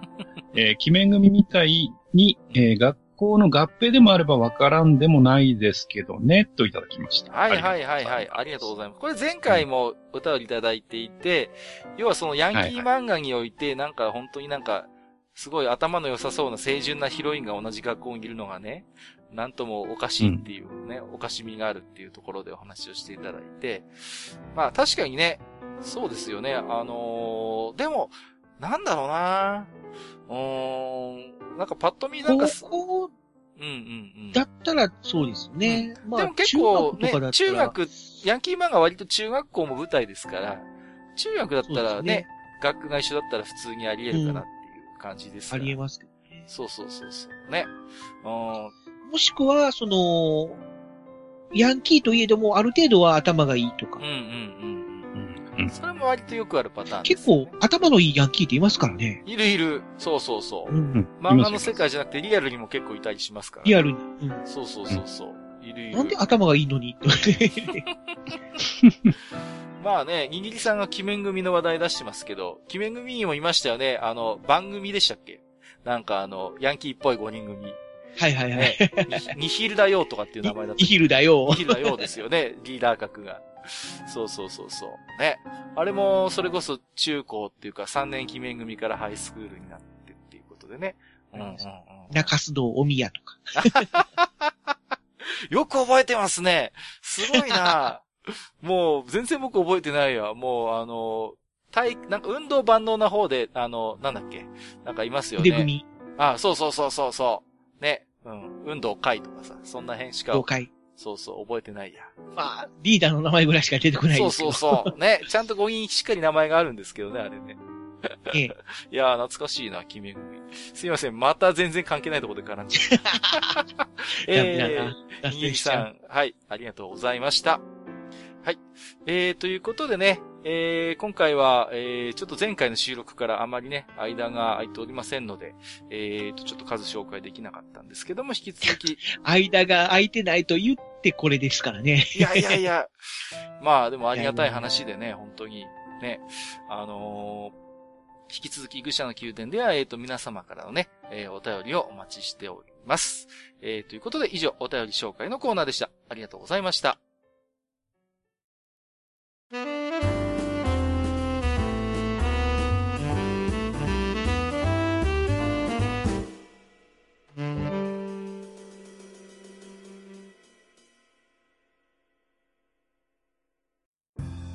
はい、えー、というわけでですね、えー、今日は藤もっちさんにえーお越しいただきまして、えー、ポッドキャストまでにね、えーこれまで、えーあった音声個人メディアの歴史ということでね、えーいろいろ語っていただきましたけれども、まあ、今回もね、この辺で看板ということにしたいと思います。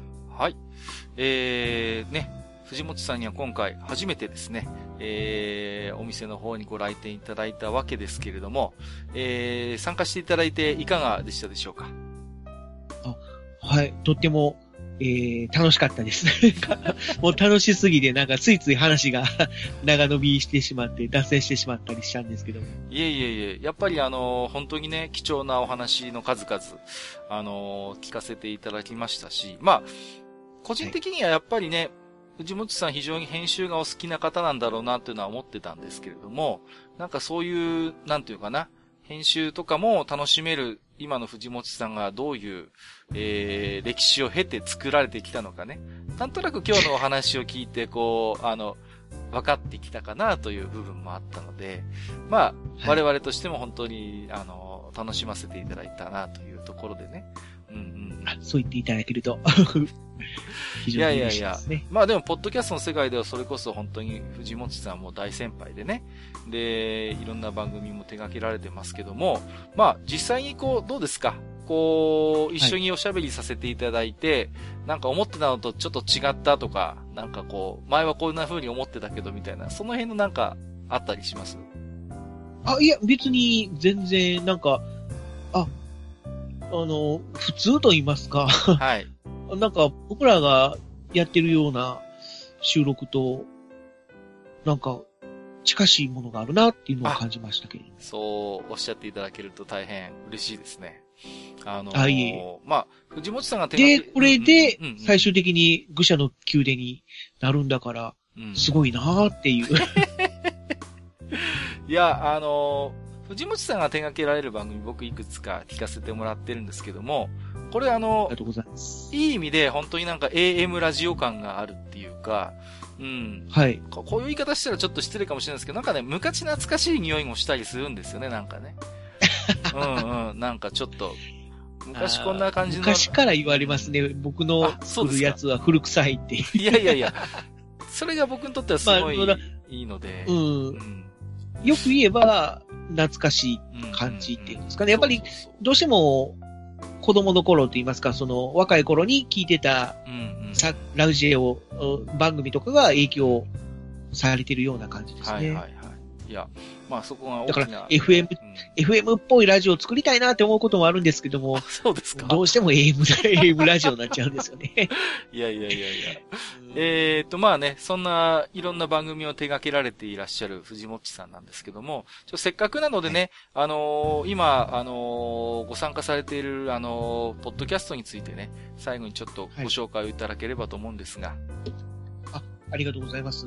じゃあまあ、あのー前半で結構がっつり喋らせてもらったんで、まあ、ざっくりと、まあ、紹介したいと思いますけども、えー、主にまあ、パーソナリティとして、えー参加しているポッドキャストとしては、えー中近東ラジオ、あと、えー、シュラオーマルの国ラジオ。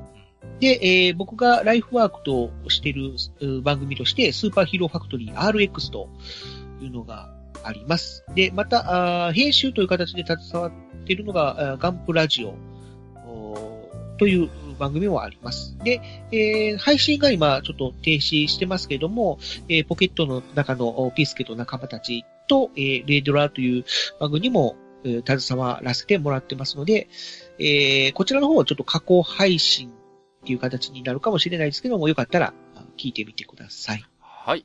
ありがとうございます。えっ、と、ご紹介いただいたね、えー、ポッドキャストにつきましては、後ほどブログの方にもね、えー、もしよろしければこちらでリンクを貼らせていただければと思っておりますので、ありがとうございます。あの、興味を持たれた方はぜひ参照していただければと思いますけれども。はい。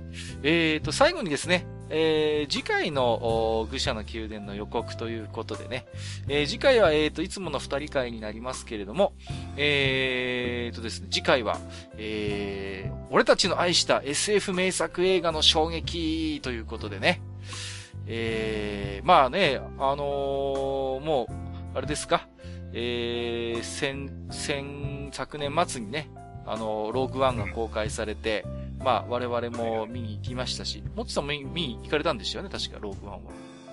あ、いや、あ、行ってないでしたっけ？あれ？行ってないんですけど。ごめんなさい。ただ、えっ、と、他のパーソナリティの方が見に行っうんうんうんたみたいですね。はい。まあ、あのね、そんなことで、まあ、非常に、まあ、SF 映画、今またね、えー、いろいろと出てますけども、まあ、昔から実はね、非常にこの、人気の名作映画も数あ、数あったわけですよね。古くは、えー、ミクロの決死権とかね、えー、猿の惑星、2001年宇宙の旅っていうのもありましたし、まあ、懐かしいですね。懐かしいですね。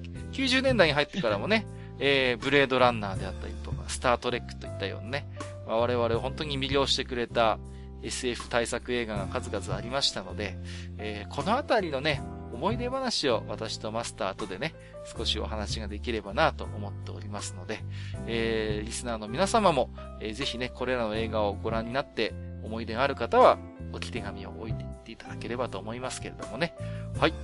楽しみにしてます。期待しております。よろしくお願いします。えー、ということでね、すいません。本日もね、長時間にわたりまして、えー、お付き合いをいただきまして、ありがとうございました。えー、ここまでお相手をさせていただきましたのは、えー、私こと、カッカと、私こと、ハニワと、え 私こと、藤もっちでした。ありがとうございます。乗っていただいて。これでよかったでしょ。はい。本日もご聴取いただきまして、ありがとうございました。ありがとうございました。ありがとうございました。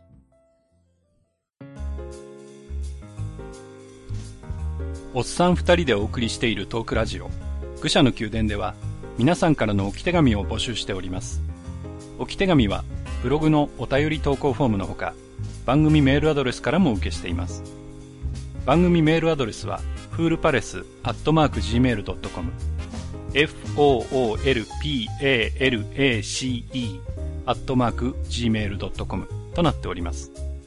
また、番組公式ツイッターでは、番組更新のお知らせ、次回更新予定日をご案内しております。ブログのリンク、またはツイッター上で、愚者の宮殿を検索してフォローしていただければ幸いです。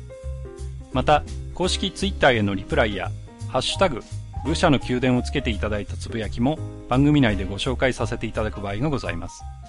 皆さんからの置き手紙お待ちしております。